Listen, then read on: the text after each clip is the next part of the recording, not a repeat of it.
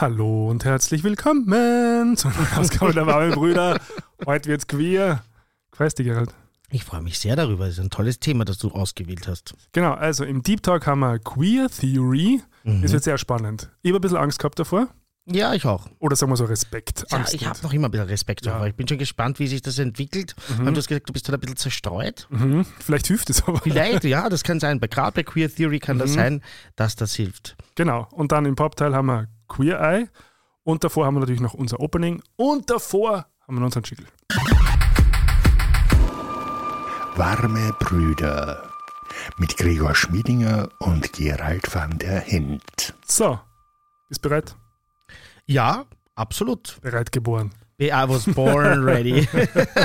Nein, ich habe relativ viel mit fürs Opening. Aha. Auch wenn es anscheinend ja schon Beschwerden gibt, dass unsere Openings zu lang sind. Was heißt Beschwerden? Hinweise. Mhm. Aber eher so sagen, dass man nicht genau einschätzen kann, wo dann Ja. der Deep Talk beginnt. Na, wir werden das machen ab der Folge am 8.6. Vielleicht gleich ein Hinweis darauf. Zur Pride äh, sind, machen wir eine offizielle Pride-Folge, Mhm. die dann auch im Pride-Programm gehostet wird. Also im Rahmen der Pride findet die auch dann statt. Habe gerade gestern Foto und so weiter durchgeschickt. Leider Mhm. noch nicht ein neues. Schauen wir, schauen wir, ob wir das überhaupt schaffen bis zum Einjahresjubiläum. es schaut ja gerade zeitlich relativ schlecht aus bei uns beiden und auch bei Markus Thums, dem Fotografen. Aber ich arbeite mit ihm gerade daran, dass uns das gelingt. Genau. Und da werden wir dann ab dann das Service liefern, sozusagen, dass immer dabei steht, wann der Popteil ist und wann der Hauptteil ist. Und das Opening, klar, das fängt dann bei null Minuten. Genau. Das war ein Wunsch, äh, den wir da jetzt ähm, gerne mit aufnehmen. Mhm. Ja, und sonst? Was gibt's Neues? Du hast gar nichts aufgeschrieben fürs Opening, soll ich anfangen? Doch, doch, Ich habe zu viel. Ja, das vielleicht besser ist, wenn ich anfange. Fangen wir mit etwas Positivem an, so Mhm. in der Kategorie G-News. Aha. Ähm, die Kim Petras, kennst du die? Nee. Äh, Transfrau. Mhm. Ähm, und ist eine der vier Covermodels für die 2023 Sports Illustrated Swimsuits Mhm. geworden. Für die Swimsuit Edition, so heißt das richtig. Mhm. Ähm, und das ist, glaube ich, schon mal eine tolle Sache. Historisch. Ist die ähm, erste, oder? Ich glaube, das ist die erste, aber vielleicht werden wir wieder korrigiert. Ich Mhm. bin, ja, bin ja kein, aber auf jeden Fall ist es einfach eine, ein tolles Ereignis und eine Freude für alle, Ein tolles Signal äh, die nicht transphob sind. Und unsere Zuhörerinnen und Zuhörer sind hoffentlich alle nicht transphob, Mhm. sondern äh, Allies in dem Fall. Ja? Also das vielleicht mal zum, Op zum Opening Opening. Zum. Opening von Opening etwas super positiv. Habe mich Mhm. total gefreut. Viele Freunde von mir haben es auch gepostet. Und deshalb ein Shoutout an der Stelle. Ähm, das ist ein, ein, ein tolles, einfach Ereignis und eine schöne, ein schönes Signal, wie du sagst. Mhm. Auf alle Fälle. Ja, dann habe ich mich auch richtig zum Affen gemacht in der letzten Folge. Ähm, und zwar gleich zweimal. Nämlich habe ich gesagt, ähm, äh, Friedrich, nein, Hermann Nietzsche. Und der ist natürlich Hermann Nietzsche. Du hast auch nichts entgegnet. Das heißt, wir haben uns ein bisschen beide Ja. zum Affen gemacht. Ich bin zum Glück darauf hingewiesen worden. Herzlichen Dank. Aber ja, es ist ja auch ein bisschen so, wenn man einfach so einen Podcast macht, wo man einfach darauf hinlabert, dann gibt es einfach kein Autocorrect. Ja. Das ist live ohne Maske quasi. Ich meine, es gibt schon ab und zu Cuts, ja, wenn sich jemand von uns anspeibt oder Kaffee umschüttet oder ich weiß es nicht. Anspeiben ist bitte noch nicht passiert, nur dass jetzt keine Gerüchte entstehen. Ja. Aber prinzipiell ist es fast live. Ähm, und deshalb können natürlich auch solche Sachen dann entstehen. Ich habe auch gesagt, meine Vespa ist mittlerweile äh, wahrscheinlich vierstellig, gemeint war natürlich fünfstellig. Vierstellig wäre nicht sehr beeindruckend. Ja. also, auch das war eigentlich so ein kleiner Fehler. Wo man, wo man, dabei bin ich den Zahlen eigentlich schon sehr zugewandt. Ja. Also ich würde mich als Zahlenmenschen bezeichnen. Ja, bin ja auch äh, Betriebswirt und, und war immer in, in Mathe ganz gut. Wird durch und durch. Ja, als- als Unternehmer. ich, ich hasse ja Leute, die da so, wo man glaubt, die kriegen jetzt einen Orgasmus, weil die sagen, ich als Unternehmer. Ja, so, ja. Dieser, für, so Kekswichsen für Neos-Wählerinnen Ja. und Neos-Wähler ist das irgendwie so, weißt du, wenn du sagst, so, ich bin Unternehmer und ah, geil. Aber ich, ab und zu passiert es mir dann auch, dass ich sage, weil es einfach äh, zu sagen ist, ja, bin ich ja. Mhm. Aber ich Das bin das so- ist fast noch schlimmer. Gell? Nein, ich kenne das auch so, wenn, wenn Leute sagen so, ja, Künstler, also wenn man sich selbst sozusagen als Künstler so hervor tut, Mhm. äh, das ist für mich immer so ein bisschen ah, cringe, das stimmt, das ist auch. cringe. Das ist ein Kekswichsen für Für Grüne und. KPÖ-Wähler. dass, wir nicht- dass wir hier nicht einseitig sind. Ja? Ja. Wir, äh, es dürfen alle Keks wichsen. Genau. Na, aber das ist auch wo ich, wo, ich- wo ich, also vielleicht ist es ein, ein eigenes Thema, vielleicht ist es ein Schamthema so. Aber es gibt schon manche, die so ein bisschen ähm, die so plakatieren Mhm. und dann, und dann kriegt es so einen komischen Beigeschmack. Ja, stimmt. Ja.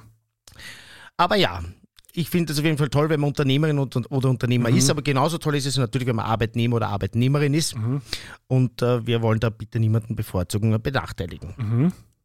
Und wenn man gerade arbeitssuchend ist, ist das auch toll. ja, Fehlt noch mehr? ich, möchte nur niemanden vernachlässigen. Studierende, Schüler, Ja, genau. Schülerinnen und Schüler. Lehrlinge. Und wenn man natürlich bereits im Ruhestand ist, wobei ich glaube, oh ja, meine Mutter hört dies zum Beispiel, Ah ja, okay. wobei die ist ja so im Halbruhestand, die arbeitet ja noch immer viel in ihrem Ruhestand nebenbei als Psychotherapeutin. Schaut an der Stelle, das muss man auch erstmal machen. Mhm. Großartige Frau. Wie ich finde. Ähm, äh, aber auch natürlich an unsere Pensionistinnen und Pensionisten denken wir. Also abschließend jedes wertvoll. alle sind wertvoll und alle sind herzlich willkommen bei den warmen ja, Brüdern. genau. Ja. Ihr was, ihr was Tolles rausgefunden, das habe ich gar nicht gewusst. Mhm. Sam Altman, kannst du dich erinnern? CEO von OpenAI. Er ist quasi so ein bisschen der Posterboy für die, für die KI-Revolution. Also alles mit AI verdränge ich immer relativ weiß. schnell, deshalb wahrscheinlich nicht. Aber es wird immer wieder mal kommen, zumindest kurz. Sam Altman ist auch ein warmer Bruder. Wusste ich nicht. Mhm. Sehr interessant. So mit Tim Cook und Sam Altman, also sind, sind so warme Brüder schon sehr gut vertreten in der, Ja, in der virtuellen Sie- Welt, oder wie sagt man da? als Unternehmer. Silicon Valley. Genau. Also. ja, vielleicht hat das auch da etwas zu tun. Ja, also das war, das war nur so eine kleine nette, klein netter Das ist Fund. schön, ja. So auch was Positives. Ja. Haben wir bis jetzt nur positive Dinge? Gut, Mhm. dass ich mich zum Affen gemacht habe, ist vielleicht nicht positiv. Aber Ich habe ähm, noch was. Positives, was persönlich Positives, was ich dir vorher auf Instagram live schon angekündigt habe. Ich war ja feiern, also feiern. Ich war am Vier daheim. Das Ja, da müssen wir eh drüber reden. jetzt überschaubar. Wenn Nein. ich am Freitag einen Fischmarket mache ja, und mich sehr freuen würde über deine Anwesenheit, wie gibt es das dann, dass du am nächsten Tag eine Flasche Prosecco im Why Not vernichtest? Erstens waren wir zu dritt. Mit einer Flasche Prosecco? Ja. Das ist nicht sehr spannend. Na. Und nein, schau, ich kann das ganz einfach erklären. Wir, wir waren am Samstag, wir haben eine Radtour gemacht Mhm. und wenn ich die Forelle gegangen wäre, wäre es jetzt nicht ausgegangen. Ah, das stimmt. Und nachdem mein Schatzi ähm, ja eh nur sehr äh, quasi unregelmäßig am Wochenende frei hat, ähm, war jetzt in dem Fall haben wir es das dem, dem Mhm. Gegeben. Na, Aber- das ist verständlich. Wenn man was vorhat, am nächsten Tag, dann sollte man am Vortag vielleicht nicht auf den Fischmarket Ja. gehen. Das Ich würde ich kenne auch mich so, ja. Wenn, wenn Fischmarket eine Zigarettenpackung wäre, dann würde das auch so draufstehen. So, wenn Sie am nächsten Tag irgendwas vorhaben, gehen Mhm. Sie nicht auf diese Party. Das ist, glaube ich, auf jeden Fall ein guter Tipp. Das stimmt. Dann mache ich gleich Werbung, wenn wir Aber- schon dabei sind. Ist das okay? Oder wolltest du noch? Oh, ich wollte dann sagen, warum, elaborate ich, sie noch. warum ich gefeiert habe.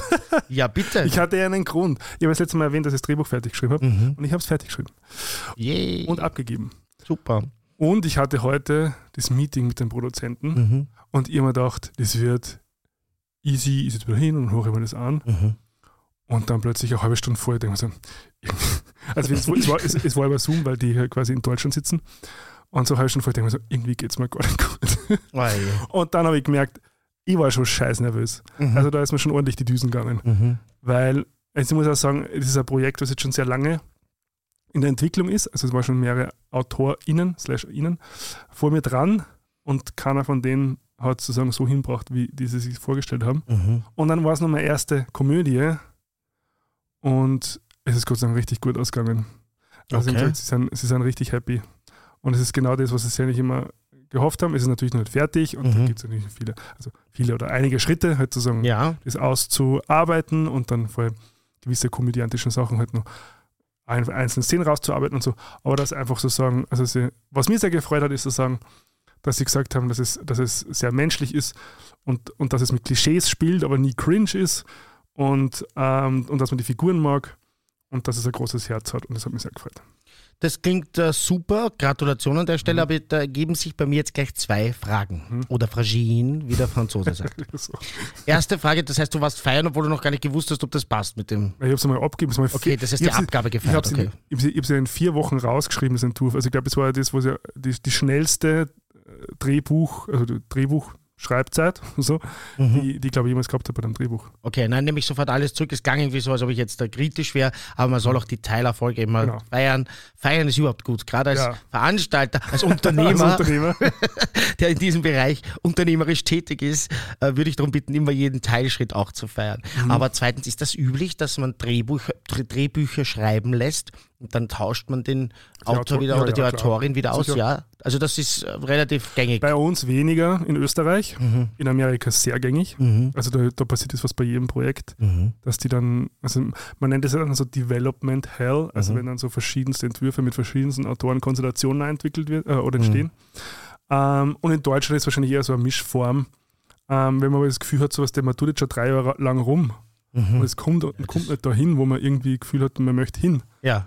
Ähm, dann ist es halt, äh, glaube ich, sehr legitim. Also kommt doch vor, dass der Autor oder die Autorin selber sagt, ich glaube, das Nein. ist. Nein, das kommt nicht vor. Okay. Kommt von der Produktion. Und wird man da trotzdem Oder- irgendwie bezahlt oder gibt es Ja, da so eine Klausel, dass das sozusagen so eine äh, Hangman-Klausel, dass wenn das nicht passt, dann kriegst du gar nichts? Nein, es gibt schon Verträge, klar. Also wenn du sagst, Mhm. okay, du lieferst da meinen Entwurf ab, dafür kriegst du Honorar und dann ähm, Sollte das passen? genau, dann, und, und, und genau, dann ähm, man macht so stufenweise dann halt weiter.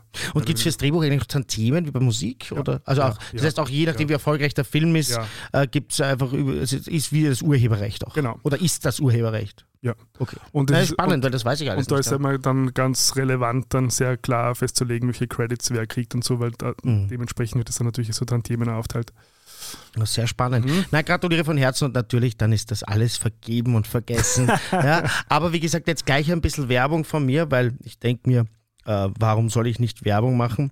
Ähm, zur Pride, ja, also am 8.6. entscheidet der Podcast, aber am 17.6. ist ja dann tatsächlich die große Regenbogenparade mit dem großen Fest am Rathausplatz. Und ich äh, und meine Crew machen natürlich am selben Tag auch wieder, so wie schon seit vielen Jahren, ähm, die Party in der Grellen Forelle, sprich heißt Fish Market Official Pride After Party. Bin heute damit auch online gegangen. Nein, aus eurer Sicht natürlich gestern, wenn ihr das am Donnerstag hört. Also ich bin am Donnerstag online gegangen und äh, man kann da alles nachlesen. Boris aus dem Bergheim kommt, ist auch eigentlich schon traditionell. Ja, für mich ja der tollste äh, Techno-DJ überhaupt und äh, noch dazu auch ein warmer Bruder, mit dem ich gerade auch übrigens in München in der Roten Sonne gespielt habe. Weiß nicht, ob ich das schon erzählt habe, war eine tolle Sache. Nein, kann ich noch nicht erzählt haben. weil Ich habe mir Zugfahren als Stichwort aufgeschrieben und das hat, bezieht sich ja wieder auf die Zugfahrt von München nach Hause. Aber ich glaube, das, das werde ich, werd ich nicht, werde ich wieder absagen, weil das klingt, das klingt wäre ein bisschen negativ. Und ich möchte eigentlich ich möchte keine Negativwerbung für den Zug machen. Ja, stimmt. Wir hoffen ja noch auf ein ÖBB-Sponsoring, also das lasse ich das mal Aha, aus. sagen wir das. Weiß ich nicht, ich sage sag irgendwas schon wieder. Wie das manchmal bei mir so ist. Eben Herr, siehe Hermann Nietzsche. ähm, und genau, am 17.06. empfange ich euch alle gerne in der Grenforelle, beziehungsweise empfangen wir euch die Felicia Conditioner.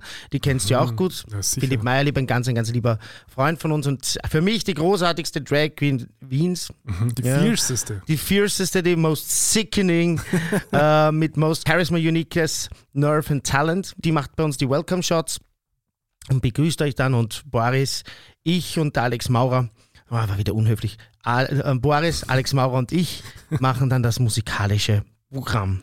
Mhm. In der Woche davor gibt es neues Merch. Also ihr solltet in unsere Telegram-Gruppe kommen, dann habt ihr auch das richtige Outfit für die Parade. Also ihr seht schon, ich bin heute so unternehmerisch tätig. Ah, es kribbelt wirklich schon in allen Körperzeilen, die gar nicht kribbeln sollen, wenn man unternehmerisch sagt, es ist ein Wahnsinn. Okay. Jo, sollen wir was Negatives auch machen? Äh, ja, mach du mal was. Ja, ähm, ein Gerichtsurteil aus Mississippi gegen Aha. ein Transmädchen, hast du das mitbekommen? Na, Ja, ganz eine schiere Kiste. Ähm, ein Transmädchen wollte zu ihrem Abschluss, Abschlussball gehen in einem Kleid, so wie sie die Schule auch besucht hatte, über Jahre lang. Und die Direktorin äh, wollte ihr dann vorschreiben, dass er sich wie ein Bursch anzuziehen hat. mhm. Sie hat geklagt und der, der Richter oder die Richterin, ich weiß es nicht, hat in dem Fall aber der Schule Recht gegeben. Und äh, Gott, sie wird jetzt nicht auf ihren Abschlussball gehen, aber es ist für, für, das, für das Transmädchen oder für die junge Transfrau, Mädchen stand in dem, in dem, in dem Artikel, Artikel war aber ein, ein Artikel eines Schulmediums, ich habe es jetzt gar nicht hinterfragt. Mädchen ist ja auch nicht so ein, so ein toller Begriff, das klingt dann ein bisschen so wie. Ja, also ich möchte jetzt diese junge Frau da nicht. Im Gegenteil, diese junge Frau hat geklagt. Das ist ein, ein, ein absolutes Role Model für uns alle. Da sollten wir uns ranhalten, sollten, sollten auch klagen, wenn uns Leute verarschen. Ja. Auf jeden Fall wieder mal eine Sache, wo ich mir denke, Halleluja, wie gibt's das? Warum? Warum kann das ein Richter entscheiden, ja? dass, dass, dass man einem Menschen vorschreibt, wie er sich zu kleiden hat. Ich möchte auch ein Kleid anziehen, bitte, wenn ich das möchte. Ja? Ganz egal von meiner Identität, also wo sind wir denn? Das haben wir eh schon fast beim Queer-Thema. Ja, stimmt. Das ist, passt eigentlich schon recht gut, aber Mhm. wir, sind- ich habe noch ein paar Sachen vorher Ich mit. auch. Ja. Und wenn man, eigentlich, weil es schon ein bisschen Thema Mode auch ist, wir müssen eine Folge mal über Mode machen, bitte. Ich merke immer wieder, ja, das wird schwierig, da brauchen wir eine Ui. Expertin und einen Experten, ganz klar, einen Fashion Designer. Also, Aber ich merke immer wieder, dass Leute einfach nicht verstehen, dass Mode auch eine Kunstform ist. Ja? Dass Leute das Mhm. nicht verstehen, wenn bei einer Modeschau, dass das, was da passiert, dass da Kunst ist, dass teilweise nicht dafür gedacht ist, dass man so die Straße runterläuft, dass aber Mode auch trotzdem ein Ausdruck ist, Mhm. wie, also wie man sich selber einfach ausdrücken kann, wie man sich selber zeigen kann, ja, Mhm. wenn man es- wenn man sich eben äh, das sein Inneres nach außen tragen möchte, dann gibt's die Mode, ist eine der Möglichkeiten, das zu tun. Ich kann auch singen, tanzen, ich kann auch malen, ja, ich kann Texte schreiben. Und teilweise wird, also ich höre das so ein bisschen von, von vielen Leuten, eh nicht von allen. Ja. Ich glaube, gerade homosexuelle Menschen, äh, das ist jetzt auch wieder ein bisschen Klischee, aber sehr viele sind ja auch in der Mode aktiv. Ja. Die, die wissen das dann auch. Aber die kämpfen, glaube ich, oft damit, dass dann Leute gibt, die sagen, nur bequem muss sein. Was Ja. auch natürlich auch legitim ist. Das, ja. das Lager bin ich. Nein, das ist ja auch völlig legitim. Ich ziehe mich ja auch an wie, also einfach, ich schaue ja auch aus wie ein deutscher Tourist ja, mit meinen Jogginghosen. Aber liebe Grüße an unsere deutschen Nachbarinnen und Nachbarn. Schaut an der Stelle. Ähm, aber da fehlt mir noch die Jo- Jack Wolfskin-Jacke, dass ich, so. dass, ich, das, dass ich dann ein deutscher Tourist bin und die, und die Sandalen. Ähm, wie dem auch sei. Klischee. Nur Klischees, heute kommen nur Klischees. Ich habe halt die Klischeeschublade mit. Aber auf jeden Fall würde ich das gerne mal besprechen und Mhm. mit jemandem, der für, Mo für Mode glüht, weil das bin Mhm. ich auch nicht. Ich habe so ein bisschen jetzt über mein Schatze und auch schon in, in, in der Vergangenheit über Freundinnen und Freunde und ich weiß jetzt, was Balenciaga heißt und was die machen, was Demner macht. Das ist der Creative Director dort. Ich weiß jetzt, wie das ein bisschen funktioniert. Ich weiß jetzt, was äh, Pret-à-Porter heißt und Aha, so weiter. gehört, Aber ja. ich möchte gern jemanden, der das erklären kann, der wirklich bei der Fashion Week dabei ist, mir möglich nicht bei der österreichischen, weil die ist ein bisschen meh. Also bei der Wiener Fashion Week, die ist ein bisschen meh. Ich war noch nie, was? Also ich habe es immer nur auf Instagram Das, gesehen. das ist, ah, das ist, ah, ist halt Es fehlt wahrscheinlich die Kohle, oder? ja, das ist halt so wie ein Rave in Linz oder so. Das ist super süß, aber halt, ja, Wien ist halt, wird niemals eine Stadt sein. Halt das- teilst aber aus. Ordentlich. Das mache ich ja nur, weil ich, weil meine Linzer Freundinnen und Freunde wissen, dass ich sie so gern habe und ich Ach so. mich schon freue, wenn ich bald wieder dort spiele. Und zwar, gleich mal Werbung, bei einem Rave, der heißt Kiefern. Und der ist demnächst, ich glaube im September oder so. Mhm. Gleich mal nachschauen. Ich liebe Raves in Linz übrigens. Aber Wo ist der? äh, das ist ein, so ein autonomes, besetztes Haus und so, Mhm. wie das, so wie das EKH in Wien. Ganz eine geile Location, macht der lieber Freund von mir, der David Krieger, Shoutout. Mhm. Und deshalb habe ich es ja nicht so gemeint. Es war nur sinnbildlich. Ja, ja. Ich hätte sagen so ein Rave in Gensendorf oder so. Linz ist nämlich wirklich super. Ich bin dort gern und habe hier auch schon im Podcast drüber geschwärmt. Deshalb weiß ich gar nicht, warum ich Mhm. das gesagt Es tut mir leid, liebe Linzerinnen und Linzer. So. Ja, worüber wir, also Mode kommt. Ja, du, ich kann nicht viel beitragen, aber ich höre sehr gerne zu. Ja, du, Weil- dann wirst du lernen. Weil für mich, wo, wobei, mein- wobei mein Ex-Freund war ja, So wie ich bei, bei der künstlichen Intelligenz. stimmt, genau. Du wirst lernen. war, ja, war ja, wie wir zusammen äh, an, der, an der Modeschule. Du hattest ein bisschen was mitgekriegt. Aber ich muss ganz ehrlich sagen, für mich ist Mode einfach so, also wirklich funktional in erster Mhm. Linie. Und dann so ein bisschen ästhetisch, aber dann eher so beim Fortgehen, wo ich sage, okay, gut, dann haut man es in so Adidas-Dings, also so halt, Ja, was man so beim Raven halt ansieht. Codes halt. Ja, genau. Aber sonst, aber ich verstehe es schon, also ich, ich verstehe schon, dass Mode an sich entweder dazu dienen kann, sich zu verstecken Mhm. oder sich zu verkleiden Mhm. oder eben sich auszudrücken. Und dass es schon ein Unterschied ist. Und es ist eine Kunstform tatsächlich. Also Mhm. das ist eine Art und Weise, Kunst zu betreiben. Und es gibt da äh, so, so, sozusagen Hochkultur. Und äh, das ist schwer, das zu erkennen. Ich, mein Vergleich ist immer, genauso wie bei Techno, ja, gibt es auch sehr, sehr funktionalen und einfachen Techno, sage ich jetzt einmal. Ja, Mhm.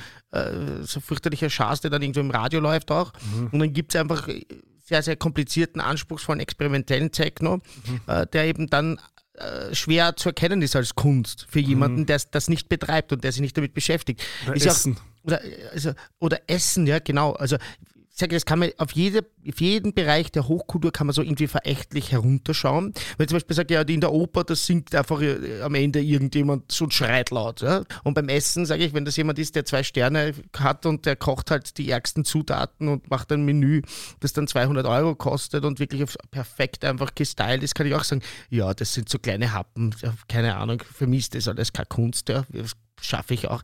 Aber in Wirklichkeit steckt halt wirklich viel mehr dahinter. Und so ist es bei der Mode auch. Die gedankliche Leistung Ja. zählt. So, Auch das Konzept, ja, so wie bei, jedem, wie bei, jedem, wie jeder Kunstform ist das Konzept ja sehr wichtig. ich habe noch was Aktivistisches. Na bitte. Und zwar ähm, wurde ich gebeten vom Verein Vi- FIMÖ, Verein intergeschlechtlicher Menschen Österreich, Mhm. äh, eine Petition zu teilen. Mhm. Und äh, wir machen, ich habe es jetzt für uns entschieden, wir machen es sehr gerne. Super. Und zwar geht die Petition an Gesundheitsminister Rauch, Justizministerin Sadic und Familien- und Jugendministerin Raab. Mhm. Und zwar ist die Aufforderung, schützen Sie intergeschlechtliche Kinder und Jugendliche. Und ähm, also die Forderung ist, dass intergeschlechtliche Kinder und Jugendliche ein Recht auf körperliche Selbstbestimmung haben. Mhm. Und äh, ich glaube, das haben wir uns eh, also wir zumindest einig und wahrscheinlich auch die meisten. HörerInnen. Äh, und Österreich muss sie wirkungsvoll schützen. Es gab dazu schon ähm, einen, einen Antrag bei der Bundesregierung. Na, der österreichische Nationalrat hat im Juni 22 2021 die Bundesregierung aufgefordert, intergeschlechtliche Kinder und Jugendliche zu schützen. ÖVP, SPÖ, Grüne, NEOS und FPÖ haben zugestimmt Mhm. äh, damals für einen Antrag zum Schutz von untergeschlechtlichen Kindern und Jugendlichen vor medizinischen nicht notwendigen Eingriffen an den Geschlechtsmerkmalen. Und seitdem ist halt nichts passiert. Mhm. Genau, und die äh, Petition kann man bis 11. Juni noch unterstützen, also Mhm. online unterschreiben. Wir hauen den Link in die Show Notes. Super. Wir werden ihn auch auf Instagram posten. Perfekt. Das ist eine ganz wichtige Sache ähm, und äh, würden uns sehr freuen, wenn auch viele von euch das unterstützen würden. Ja, ich darf auch nicht drauf vergessen, Ich schicke das nochmal. weil, wie gesagt, bin ich jetzt so viel unterwegs. Ich bin ja kaum noch in Wien die nächsten Wochen, Mhm. dass ich darauf schauen muss, dass ich solche Dinge dann nicht selber einfach unter den Teppich kehre, sondern auch wirklich erledige. Mhm. Jo, Song Contest wollte ich noch reden. Hast du den angeschaut? Na. Nein, gar nicht? Wirklich? Nein, überhaupt nicht. Ah, ich war dieses Jahr Danke. so Ich, begeistert ich habe mal. Dings, zwei Sachen habe ich gesehen. Mhm. Ähm, ich habe mir beim Finale den, den österreichischen Beitrag angeschaut, weil der der erste war. Mhm, war der erste, genau, ja. Mhm. Ähm, und dann hat mir ein, ein guter Freund, der Manuel, der ein sehr großer ESC-Fan ist und der so hin und wieder hinfährt, Mhm. ähm, mir so ein, ich, ich weiß nicht, ob das Teil von der Show war oder ob das nur so ein Lückenfüller quasi vor Ort war, wo sie so ein Medley gemacht haben. Mhm. Also ein zwölfminütiges Medley aus verschiedenen Songs, die glaube ich auch Mhm. irgendwas mit äh, Liverpool zu tun gehabt haben. Mhm. Ja, weiß schon, ja. Also ich glaube so Imagine, äh, äh, Genau. wie heißt es, Imagine von Ja, genau. äh, den so. Sweet Dreams, glaube ich, war Genau. dabei. Ja. Und, Also das, und, das fand Liverpool ich, Bands, und das fand ich schon sehr beeindruckend. Also die, ich habe hab mir das in der Früh angeschaut am Handy und selbst da habe ich schon so Gänsehaut gekriegt. Das hat richtig, das hat, mich schon. Gecatcht. Also bei mir ist es so, ich habe den Song Contest nie so mögen und jetzt kippe ich komplett drauf rein anscheinend. ja. Also ich wäre jetzt Ja. kein Superfan, Mhm. aber es ist so, dass ich äh, beide Semifinali, heißt das so, Mhm. nein, Finals, ist glaube ich deutsch richtig. Wie, gesagt, die Hochsprache wird ja gepflegt. Zwei Semifinals und das Finale dann geschaut habe und es hat mich wunderbar ähm, es hat mich wunderbar unterhalten. Ich fand das Niveau sehr hoch. Also ich kann mich nicht erinnern, dass es immer so ein hohes Niveau war. Mhm. Ja. Ähm, ich fand es extrem äh, spannend. Ich war komplett drinnen, war wie, ein- wie ein Krimi, wie eine Serie. Ja. Ich meine, wir werden jetzt nicht hier anfangen, viel drüber zu reden, aber ich möchte natürlich an dieser Stelle, und das haben wir eh verabsäumt, muss man ehrlich sagen, äh, den äh, Spezialisten-Podcast dazu empfehlen, nämlich Merci Cherie vom Alkis und vom Marco. Mhm. Äh, Zwei liebe Freunde von uns, die uns ja auch mal eingeladen haben vor den Song Contest, interessanterweise, obwohl wir beide keine ESC-Experten sind, zu seiner äh, Jury-Geschichte. Mhm. Die Folge könnt ihr euch egal hören, weil die ist sehr, sehr unterhaltsam. Ich habe mir selber auch angehört, auch wenn der Grand Prix schon vorbei ist. Und ja, das wollte ich halt jetzt zu dieser Gelegenheit mal einfach einwerfen. Wenn ihr ESC-Fans seid, dann hört sich mal sie Cherie an. Ich mache das jetzt auch, weil ich werde zwar nie zum Fan, aber ich werde mir das jedes Jahr anschauen, so mit großer Begeisterung.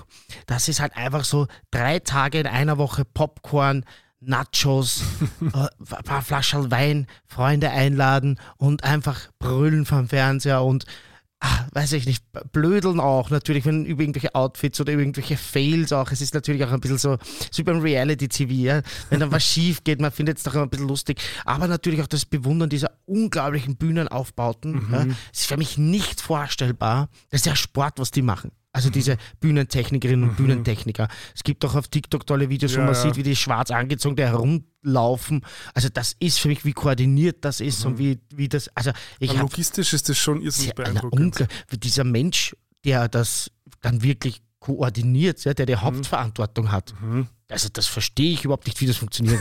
ich weiß, wie schwer das ist, dass man Veranstaltungen mit drei, vier DJs, dass die zum richtigen Zeitpunkt da sind, am richtigen Ort und da, da, da, jeder Act seine eigenen Tänzerinnen und Tänzer, seine eigenen Bühnenaufbauten mit, wie man das in so kurzer Zeit, also ich verstehe es einfach nicht. Es ist für mich, da müsste ganz Liverpool voll sein mit Rollwegen, wo man Sachen nur schnell reinschieben kann. Das ist alles so riesig. Ja? ja, ja. Also ich weiß nicht, Sie haben gesagt, wie viele tausend Kilogramm die, die Siegerin, die Schwedin, mhm. Loreen heißt sie, mhm.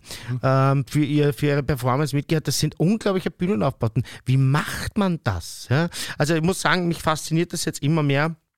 Und äh, auch das danach, es gab ja so ein paar Skandale, so Plagiatsdiskussionen jetzt um den Siegersong. Ja, dann viele Fans hätten sich einen anderen Song gewünscht. Da wurde dann so fast wie bei Hooligans im, im, im Raum dann Cha-Cha-Cha dauernd geschrien, weil die wollten halt, dass Aha. dieser Song gewinnt. Also es war einfach ein toller Grand Prix und ich muss sagen, ich freue mich schon ein bisschen drauf. Es ist auch eine coole Zeit im Jahr. Da wird es draußen warm, mhm. die kommen so ein bisschen Frühlingsgefühle und dann schaust du da mit Freunden den ESC an. Also ich glaube, das mache ich jedes Jahr jetzt ein bisschen intensiver. Ja, ist fast ein bisschen wie so ein Pride-Warm-Up, oder? Ja, voll, voll. Sehr, sehr guter Punkt. Das ist wirklich so ein wunderbarer Einstieg in, in diese Geselligkeit, die einfach mit dem schönen Wetter auch kommt. Mhm. Ja. Und äh, muss sagen, das gefällt mir gut. Ja, ich finde, also was mich schon immer sehr beeindruckt, ist einfach dieses, dass da so, viel, sehr, so, so viele Nationen und verschiedene Kulturen zusammenkommen, um das halt gemeinsam auszutragen. Also mhm. das, das berührt mich immer dann so ein bisschen. Also ja. da, da, hat man das Gefühl, da, da möchte man Teil davon sein, mhm. einfach von dieser Gemeinschaft, auch mit ihren Unterschieden und so. Und also das andere, was ich mitgekriegt habe, also da hat es schon was zu Verschwörungstheorien gegeben, oder? Bezüglich, äh, weil ja dann die, die Lorraine, oder wie heißt die? Ja, Lorraine. Lorraine, äh, ja nur wegen der Jurywertung gewonnen hat, aber nicht wegen dem Televoting, ja. oder? Also und, und, und, die, und die Argumentation war ja quasi, weil ja nächstes Jahr 50 Jahre aber ist, dass, ah. dass sozusagen der ESC dann in, in Schweden ausgetragen werden sollte. Das ist schon ein bisschen far-fetched. Ich kenne mich nicht aus, aber es ist eine Verschwörungstheorie, oder? Es, ich, ich, ich, ich, glaube, es ist gut, ich bin mit dem Begriff Verschwörungstheorie vorsichtig, weil ich möchte ich gerne vorbehalten für so politische. Verschwörungstheorien, okay. die wirklich so hardcore sind. Aber ich, ich, ich glaube, also äh, es, ich glaube halt nicht. Die, das war halt ein großartiger Song, wenn man nicht weiß, dass er mhm. gestohlen ist. Ich bin jetzt auch ein bisschen schockiert und mhm. also habe fast schon ein bisschen überlegt, ob das nicht eine Sache wäre, wo man auch disqualifizieren könnte. Ah, weil es soll, muss ja schon ein selbstgeschriebener Song sein. Und da gibt es einen Song von Tattoo, wo ein längerer Teil, es ist nicht der ganze Song, aber ein mhm. wirklich längerer, ein entscheidender Teil von diesem Song, wirklich so dieser Ohrwurmteil, mhm. einfach schlichtweg abgeschrieben ist. Ja? Mhm. Und das ist eigentlich nicht erlaubt. Aber andererseits muss ich sagen, wie ich das noch nicht gewusst habe, fand ich auch den Song am besten. Es war der beste Song mit der besten Performance. Es war unglaublich, wie sie den gesungen hat. Es war unglaublich, wie toll dieser Aufbau war. Den haben wir bewertet, oder? Bei Messicherie. Bitte? Den haben wir ja bewertet bei Messicherie. War das der? Glaubst du? Ich glaube nicht. Ja, das ist doch, wo diese, wo diese Decken ja, so runterkommen. Waren wir oder? da dabei? Ja. Das glaube ich nicht. Doch, doch. Bist du sicher? Ja, ich habe ja sonst nichts. Also, ich kenne nur die Sachen, die wir damals bei Messicherie gesehen haben und okay. Österreich. Ja. sonst kenne ich nichts. Ja. Nein, aber ich, also bis ich das mitbekommen habe, dass es ein Plagiat ist, meiner Ansicht nach, Disclaimer, meiner Meinung nach, war ich auch äh, ganz, ganz großer Fan von Loreen und hätte auch gesagt, dass die den Sieg verdient hat. Aber mhm. ja, es ist halt so, dass die Jurywertung und die Publikumswertung zusammengenommen ist. Und das ist auch nicht schlecht, weil äh, die, die, reine Publikumswertung, dann wird es ja auch irgendwie zu einem Contest, wäre es irgendwie blöder oder wie, weiß ich nicht. Ja, es ist schon okay, dass es eine mhm. Fachjury auch gibt. Wobei ich mal gern wissen würde, wobei nicht gemein sein, ich habe mir es ja in Österreich ein bisschen angeschaut. wie sage ich es vorsichtig? Also Fachjury ist schon ein Begriff, der relativ äh, hochgestochen ist für die Leute, ja. die da drinnen sind. Und also der, in Österreich hat zum Beispiel, und das war bei vielen Fachjurys so, ja, Frankreich keinen Punkt bekommen.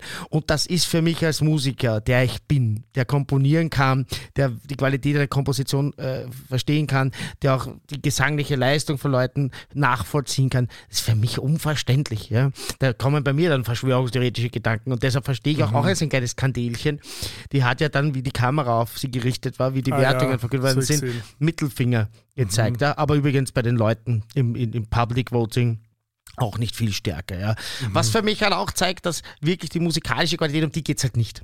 Mhm. Und da muss ich mich halt auch dran gewöhnen, weil das regt mich dann natürlich auch auf. Das war, das war mit Abstand der bestkomponierteste Song und sage ich mal auf jeden Fall Top 5, was auch die Qualität des Vortrags und insgesamt einfach das Gesamtpaket betrifft. Auch ein wunderbarer Bühnenaufbau mit so einem langen Kleid nach unten. Also aber da muss man beim Song Contest einfach so ein bisschen das Musikerhirn abdrehen. Ja. Es ist kein reiner Musikwettbewerb. Nein, ja. nein, nein, es geht um Geschmack. Also, ah, und, und Geschmack hat nicht, nee, aber Geschmack hat, hat nicht unbedingt was mit, mit jetzt fachlicher Kompetenz zu tun. Da hast du schon recht, aber es ist ganz einfach so, wenn, wenn ein Opernkritiker oder eine Opernkritikerin mit vielen Jahren Erfahrung in die Oper geht, mhm. kann der oder die sehr gut einschätzen, ob das eine Qualität hat oder nicht. Und mhm. dann wird die Meinung von, von Hans Planschbeckenbauch-Taucher, der das dritte Mal in der Oper ist, nicht wichtig ist. Und die, äh, die, sowohl die Fachjury als auch die Jury der Menschen, die einfach vor dem beim Popcorn sitzen und das mhm. Telefon in der Hand haben, sind eben jetzt, sag ich mal, nicht wahrscheinlich nicht äh, die, die Elite der, der, der, Komposition etc. Das soll sie auch nicht sein. Genau. Aber genau das meine ich. Das ist auch, warum es mir wahrscheinlich jetzt Spaß macht. Weil ich eben das abgelegt habe, bis auf diese Frankreich-Geschichte, weil das, muss ich sagen, das ist halt so quasi, sagen wir, das ist der Aftermath, so das Nachbeben. Mhm. Ja. Aber prinzipiell habe ich das abgelegt. So, ich setze mich dafür hin mit Freunden, mit Popcorn, mit Bier möglicherweise und sage ganz einfach, komm, fuck it einfach nur Spaß haben, einfach mhm. nur ESC mhm. und dann schaue ich mir die Outfits an und schaue, wie viel, wie viel sich da bewegt und kann das eben auch appreciaten, dass da andere Formen von oder andere Arten von Qualität gelebt werden, mhm. die halt nichts jetzt mit Komposition und, und, und ähm, ja, und Arrangement und, und Vortrag zu tun ja haben. Bisschen, ja, natürlich. Es ist ein Spektakel und wenn man das akzeptiert, dann macht das Spaß und dann ist man komplett drinnen und Frankreich hätte trotzdem gewinnen sollen. So. Gut. Wie dem auch sei. Aber was ist eigentlich mit unseren indiskreten Fragen? Die wollten wir ja. Ich hätte eine mit. Achso, ja, dann machen wir. Aber ich, ich, wusste nicht, ob du heute für eine offen bist. Immer. Hast du eine mit? Na? Na okay. Ich aber eingestellt. Gut. Ne, die indiskrete Frage heute lautet: Schaust du Pornos? Nicht mehr. Echt? Mhm.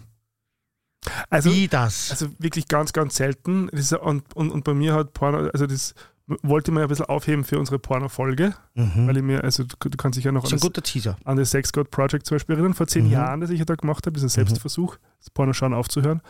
Und ich schon drauf gekommen bin, dass Pornos für mich eigentlich in erster Linie weniger sozusagen die Auseinandersetzung mit der eigenen Lust ist, sondern mehr Mittel zum Zweck. Mhm. Wenn ich gestresst bin oder äh, quasi, wenn ich gerade in, in, einer Emotion bin, die irgendwie mhm. unangenehm ist, also so als, so als ähm, Soothing-Tool eigentlich. Mhm. Ähm, und ich dann gemerkt habe, dass man das aber eigentlich, dass ich sozusagen, da, dass ich da mein, meine Lust und meine Erregung mich sehr konditioniere mit so einem Verhalten. Mhm. Darum habe ich mich dafür entschieden, keine Pornos mehr zu schauen. Überhaupt. Es ist ganz, ganz selten. Also, also manchmal passiert Ja, das ist so, also wenn dann eher so, was der halt, wenn man so nach dem Fortgeheim kommt oder mhm, so. Also okay. so und dann. Ein bisschen hyped. Ja, aber, aber das ist wirklich also ganz mhm. unregelmäßig und, und, und, und mit, mit großem Abstand. Mhm. Und eigentlich habe ich mich dazu entschieden, das zu sagen, eigentlich ist nicht was ja ironisch ist, weil ich ja Mitbegründer des Pornfilmfestivals bin. Aber dazu mehr dann in unserer Porno-Folge. Ja, ich freue mich schon auf die Folge, ja, ja weil ich glaube, dass das sehr spannend wird und hoffe, dass man da auch äh, Regisseurin oder Regisseur oder Schauspieler oder Darsteller, ich glaube, ich sage sag nicht Schauspieler, ja, Darsteller sagst mhm. Oder spielen, Darstellerin einladen können. Mhm. Das wäre schön. Ja, ich, also ich beantworte die Frage auch, weil sonst wäre es unfair. Ja. Ich schaue Porno. Freuen wir fast gedacht. Auch, aber das ist auch so ein spannendes Thema. Aber in, in, einer Beziehung immer weniger natürlich als Single, das muss ja, man auch sagen. Und das ist sehr spannend, weil es ist vielleicht gerade bei Schulmännern ein bisschen anders, weil da halt äh, der Pornografiekonsum gleich einen anderen Stellenwert hat, weil er für viele vor allem am Anfang mal so ein ganz wichtiges Tool ist, um also mhm. mit seiner eigenen genau, zu lernen, Sexualität auseinanderzusetzen. Was mag ich, was, wo schaue ich ja, hin? Wobei da, Oder welche da, Art von Porno? Ist es einfach schwuler Porno, ne? Ja, genau. Also wobei da, da, da bin ich mittlerweile auch sehr kritisch. Also ähm, in der Auseinandersetzung, weil natürlich die Bilder, die wir konsumieren, nicht nur was über uns verraten, sondern die uns auch beeinflussen. Mhm. Also es, auch, es, gibt einen okay. Rückkanal sozusagen, würde ich mal sagen. Ähm, aber gerade, also ich merke es schon, bei so heterosexuellen Beziehungen ist es echt ein Thema, dass es teilweise Pornoschauen sozusagen als äh, schon fast als Fremdgehen interpretiert Aber werden kann. Wie geht es dir damit, wenn dein Partner Porno schaut? Das ist so, so richtig behaglich ist mir dabei auch nicht. Also ich weiß, dass es nicht tut, von dem her stellt mhm. sich die Frage. Also für ihn. Aber es, also es ja nicht dein erster Partner. Aber ne? es gibt ja tatsächlich Leute, die nicht Pornos schauen. Also mhm. gar nicht. Oder auch nie geschaut haben oder denen das nie irgendwie was ja, hat. Aber, aber jetzt sind wir schon sehr tief in der Materie. Sollen wir uns das aufheben? Ja, gern. aber das, das möchte ich dann schon noch äh, besprechen, weil das äh, spannend ist. Ja, ja? Weil, man, weil, das ja bei mir so ist, dass ich das, dass ich das schon ein bisschen merke, dass ich selber gerne schaue. Ja. Also jetzt auch nicht, bitte nicht rund um die Uhr. Ich bin zum Glück nicht. Es gibt ja auch die Pornoabhängigkeit, haben wir auch schon besprochen ein bisschen. Ähm, du schüttelst den Kopf, glaubst du nicht daran? Ist es ein Mythos? Also im ICD-11 ist es nicht so definiert. Also es ist quasi Ja. Obsessive-Compulsive, glaube ich, wird es eingeordnet, aber Okay. oder Gut. als Anpassungsstörung, aber wurscht. Details. Ähm, äh, The Devil in the Details, aber das selber halt bei, bei meinem Partner irgendwie schon so, ah, so kurz Zusammenzuck, weil, wenn man drüber redet, Aha. weil äh, heimlich ist ja wäre natürlich dann ganz blöd. Ja. Ja, natürlich, was auch Vertrauens, also wenn dann so sagen, man das Gefühl, ich kann nicht drüber reden oder ich kann es nicht mit, mit einem teilen, Mhm. dann nachher schafft es halt Distanz, oder? Genau. Ja, aber stimmt, den Rest heben wir uns auf. Schöner Cliffhanger sozusagen. Ja. Also ich, Hier ich, weiterzumachen, finde ich aber sehr spannend. Nein, ich finde es auch sehr spannend, vor allem nämlich das zu navigieren zwischen diesem ähm, sehr liberalen Gedanken, dass, dass Pornografie ähm, logischerweise erlaubt sein soll und, das, und, und auch so diese Sichtweise Pornografie hat, kann nicht schädlich sein, wovon ich nicht überzeugt bin, Mhm. und gleichzeitig aber nicht in die Falle zu tappen, sozusagen, wenn es so vereinnahmt wird, vor allem von, von rechten religiösen Seiten, wo es dann so moralisch aufgeladen wird. Also trotzdem sozusagen kritisch zu bleiben, aber ohne sowohl in die alles geht und außer in die quasi dieses Sch- schambehaftet oder dieses moralisch verwerflich. Das zu navigieren, ähm, finde ich sehr spannend. Mhm. Das wird, glaube ich, eine sehr spannende Folge. Mhm, Da freue ich mich drauf. persönlich schon sehr drauf. Mhm. Hast du da jemanden, den wir einladen können? Fällt da wer ein spontan? Oder müssen wir da noch in Klausur gehen? Ich muss mir überlegen, was da, äh, wer da, wer da wirklich Aber du müsstest ja, klar, über das Festival müsstest du ja Leute kennen. eh. Aber ich muss mir überlegen, quasi, wer, wer da sozusagen eine, gut, eine gute, ähm, so ausbalancierte Sichtweise drauf hat. Okay, super. Na, da freue ich mich, weil du hast da sicher ähm, genug Zugang und äh, Vision und Kontakte. Mhm. Yay! Gehen wir jetzt Deep Talk. Gehen wir in den Deep Talk. Queer Theory. Talk. Und das ist jetzt ein bisschen gemein, weil du hast heute die Show angefangen, aber du wirst auch das anfangen, weil du hast es ja vorgeschlagen, oder? Ja und? Soll ich anfangen? Weil da muss ich beim Popteil auch schon wieder anfangen, weil ich es auch vorgeschlagen habe. Ja, du musst jetzt anfangen. Gut, dann fange ich an. Also, äh, lustig finde ich vor allem, dass wir beide heute mit demselben Buch im Studio aufgeschlagen sind. Deshalb Ja. gleich mal hier ein Buchtipp. Ich finde es großartig. Queer, A Graphic History von Mac John Barker und Jules Skeely oder Schischil oder was weiß ich, wie man es ausspricht. Ich habe leider kein Hörbuch dazu.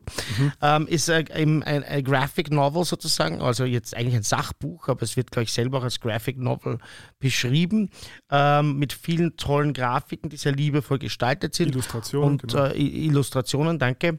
Ähm, und wo ähm, das Thema, das wir heute besprechen, sehr, sehr umfangreich. Ja? Also das klingt jetzt ein bisschen ver- verspielt, ist es auch, aber es ist auch akademisch und sehr, sehr fundiert. Ähm, und, und man kann sich dann natürlich dann im, im Quellenstudium auch ausbreiten und hier, ähm, und hier vertiefen. Ja? Und für mich das Allerwichtigste, was ich herausgefunden habe, ich habe dann übrigens noch einen zweiten Buchtipp, ich habe ein zweites äh, Buch auf Kindle gegönnt Mhm. und auch hier ein bisschen reingelesen. Also sogar intensiv, muss man sagen. Ja. Ähm, das Wichtigste für mich ist, dass es, äh, der Versuch einer äh, Definition natürlich fehlschlägt. Ja.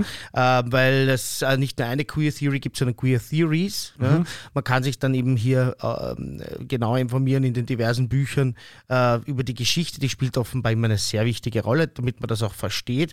Ich glaube, da werden wir heute keinen Schwerpunkt drauf legen, weil Ein- das würde den bisschen- Rahmen sprengen. Hast du ein bisschen was? Dann würde ich dich bisschen- bitten, das zu machen, weil da habe ich jetzt nicht meinen Schwerpunkt drauf gelegt. Na, ein bisschen schon, quasi, warum, warum es überhaupt die Notwendigkeit einer Queer Theory gegeben hat. Mhm. Und das fand ich schon sehr interessant, weil prinzipiell vielleicht mal ganz kurz zurück, also queer ist ja eigentlich, äh, war ja ursprünglich ein Schimpfwort, Genau.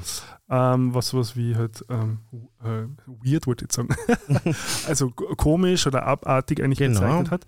Die erste Aufzeichnung übrigens war ja äh, quasi, dass Oscar Wilde so genannt wurde, das ist ja in diesem Mhm. äh, Graphic History drinnen. Ähm, und, und dass es dann so wie halt viele Wörter, genauso wie gay oder schwul, äh, dann von der Community reclaimed wurde, also quasi halt sozusagen man hat es für sich beansprucht Genau. ähm, und, und, und ins Positive eigentlich verkehrt. Likes zum Beispiel auch. Ja, Genau. Etc. Also da gibt es auch in anderen Minorities dann andere Begriffe, die so reclaimed wurden. Also Mhm. das ist auf jeden Fall spannend und wichtig, das zu sagen. Ja. Genau. Und also prinzipiell ist es ja eigentlich noch eine unter Anführungszeichen sehr junge Theorie Mhm. Ähm, oder ein, äh, wie sagt man, akademischer, akademisches Feld. Disziplin, ja. Genau, also ähm, offiziell gibt es seit eigentlich ähm, Anfang der 90er ähm, und entwickelt hat sie sie aus einer ähm, ja, Notwendigkeit heraus, quasi als Reaktion auf die Identitätspolitik Mhm. der 70er und 80er. Also wo ja vor allem die Schwulen- und Lesbenbewegung sehr stark war und dann sozusagen wir gesagt haben, wir sind schwul, wir sind lesbisch. Also das ist unsere Identität. Mhm. Und, und wir fordern die, quasi die gleichen Rechte ein wie die von heterosexuellen ähm, Menschen. So, und das hat natürlich aber dazu geführt, dass sich sehr viele, die sich vielleicht jetzt nicht als Ja. rein schwul oder rein lesbisch definieren, sondern die halt in einem Spektrum vielleicht dazwischen oder außerhalb liegen, dann auf der Strecke geblieben sind, beziehungsweise halt wieder marginalisiert wurden. Mhm. Und, und die Queer Theory quasi äh, wollte versuchen, eben diesen Missstand eigentlich ähm, aufzulösen Mhm. äh, und vor allem die, die Haupt, äh, wie sagt man so, die, äh, die, Hau- das, das Hauptargument ist eigentlich, dass, dass ähm, männlich und weiblich, schwul und lesbisch slash hetero äh, quasi Kategorien sind, die aber eigentlich nicht äh, essentielle äh, Seinszustände sind, Mhm. sondern dass das ähm, Prozesse sind, die sich auch verändern können. Und dass es sozusagen keine, kein, kein klaren, also dass es nur so Kategorien sind, wo man sozusagen, okay, sagt, von hier bis hier ist es männlich und von hier hier ist es weiblich, Genau. aber dass es eigentlich ein Spektrum ist. Ähm, und, und die Queer Theory versucht eben diese Binarität aufzulösen und zu sagen, okay, es gibt einfach viel mehr Aspekte, die da reinspielen ähm, und versucht das eben aufzuzeigen. Mhm. Ähm, und das fand ich sehr spannend, ähm, weil das war mir nicht so klar, dass es quasi so eine, so, so Reaktion war eben auf diese Identitätspolitik und zu sagen, Das war mir auch nicht klar, ja. es geht weniger darum, wer ich bin, sondern quasi wie ich mich verhalte. Und wir kommen wahrscheinlich später noch kurz zu Judith Butler und so, also die Performativität. Ähm, Aber so ein schönes Beispiel wollte ich noch bringen, dieses Beispiel mit der Ehe. Ne? mhm. Also, dass, äh, dass Lesben und Schwule vor allem ähm, darum gekämpft haben, auch heiraten zu können, was ja eigentlich ein Konzept ist, das für Mann und Frau sehr lange vorbehalten war. Mhm. Und da gibt es halt viele, äh, die sagen, das wollen wir nicht, sondern wir, wir, wir scheißen auf diese, dieses Genau. Konstrukt. Ja? Mhm. Wieso hat jemand, der eine Ehe hat, Sonderrechte? Wieso gibt es da keine anderen Möglichkeiten? Und wir brauchen es. Und das ist für mich so ein schönes Bild, äh, wie weg von dieser Identitätspolitik hin zu einem anderen neuen Ansatz, der vielleicht noch nicht, noch gar nicht gedacht wurde. oder, zu einem, oder zu einem erweiterten Ansatz. Also nicht, Und was für mich auch neu war, ist, dass es Binarität eben nicht nur gibt als äh, männlich und weiblich, sondern eben auch als hetero und homo. Genau. Binarität, so Genau. wird das ja auch wirklich genannt dann in der Literatur. Ne? Das war für mich auch spannend. Ja? Mhm. Also da sieht man, dass man da noch einiges mitzunehmen hat aus der Queer Theory. Auf alle Fälle. Und vor allem, also das Spannende, was ja auch in diesem Buch sehr gut rauskommt, dass er sozusagen die Strategie von diesen, äh, von der Schwul- und Lesbenbewegung Mhm. äh, sehr gezielt so bezeichnet, weil bisexuelle und Transpersonen zu der Zeit sehr, sehr ausgeklammert oder marginalisiert waren, dass es die Strategie war, sozusagen, also die Assimilationsstrategie. Assimilation, genau. Also wir wollen uns so weit wie möglich dem Heteronormativ Mhm. ähm, anpassen, weil es nämlich für das Heteronormativ oder die vorherrschende Machtstruktur in dem Fall ähm, am unbedrohlichsten war. Genau. Und ähm, Hat vielleicht auch Sinn gemacht in der Zeit. genau, ja. natürlich so. Und dann aber ab irgendeinem Punkt ähm, und muss man ja dann wieder mal schauen, okay, und wie, wie kann ich es jetzt weiter auf, auf, auf differenzieren, Mhm. um sozusagen noch mehr Leute mit, mit reinnehmen zu können. Mhm. So. Und genau, das war halt so die Queer Theory und da gibt es halt dann zwar ähm, vor allem Bereiche die Queer Studies und Queer Activism, beschreiben sehr, sehr gut. Mhm. Also Queer Studies möchten Sexualität und Identität außerhalb des schwul-lesbischen Spektrums erkunden, inklusive Heterosexualität, Mhm. weil die zu dem Zeitpunkt gar nicht sozusagen als Konstrukt betrachtet wurde, sondern ja als Norm, also Mhm. als Normalität unter Anführungszeichen. Und der Queer, also das ist halt sehr akademisch, die Queer Studies, da geht es also, okay, wie funktioniert Kultur, wie funktioniert Lernen, wie eignen wir uns Sachen an und so.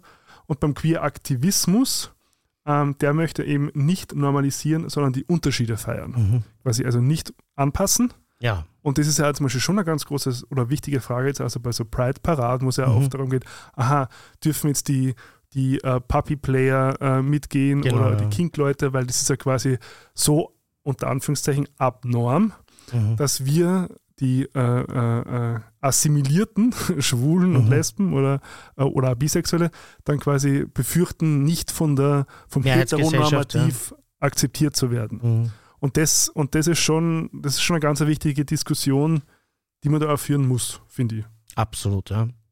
Wichtiger eben auch die Begriff, oder also die Genese des Begriffs äh, queer. Mhm. Äh, ich kann mich noch so erinnern, damit wir es auch ein bisschen persönlich machen, dass queer für mich sehr lange eben so im Englischen oder wenn ich englische Serien geschaut habe, war einfach ein Schimpfwort. Ja?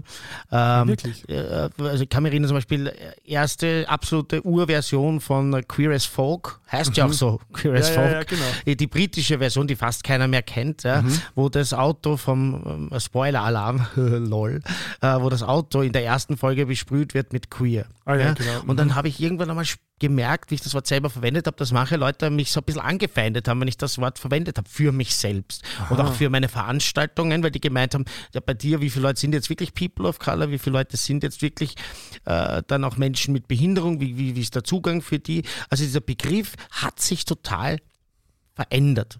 Und ich, im Buch, glaube ich, wird das genannt, ich weiß jetzt nicht in welchen der zwei Bücher, äh, Two Queer Umbrellas, nämlich der eine sozusagen, äh, der, wo man sagt, ja, ist einfach ein Sammelbegriff für, für, für alle LGBTIQ+, Also nicht heterosexuelle. alle Nicht-Heterosexuellen. Und der zweite, der sagt, es geht weit darüber hinaus. Menschen mit Migrationshintergrund, Menschen mit verschiedenen Religionen, die vielleicht marginalisiert werden in einem Ort, Menschen mit, mit Behinderungen, wie ich schon gesagt habe.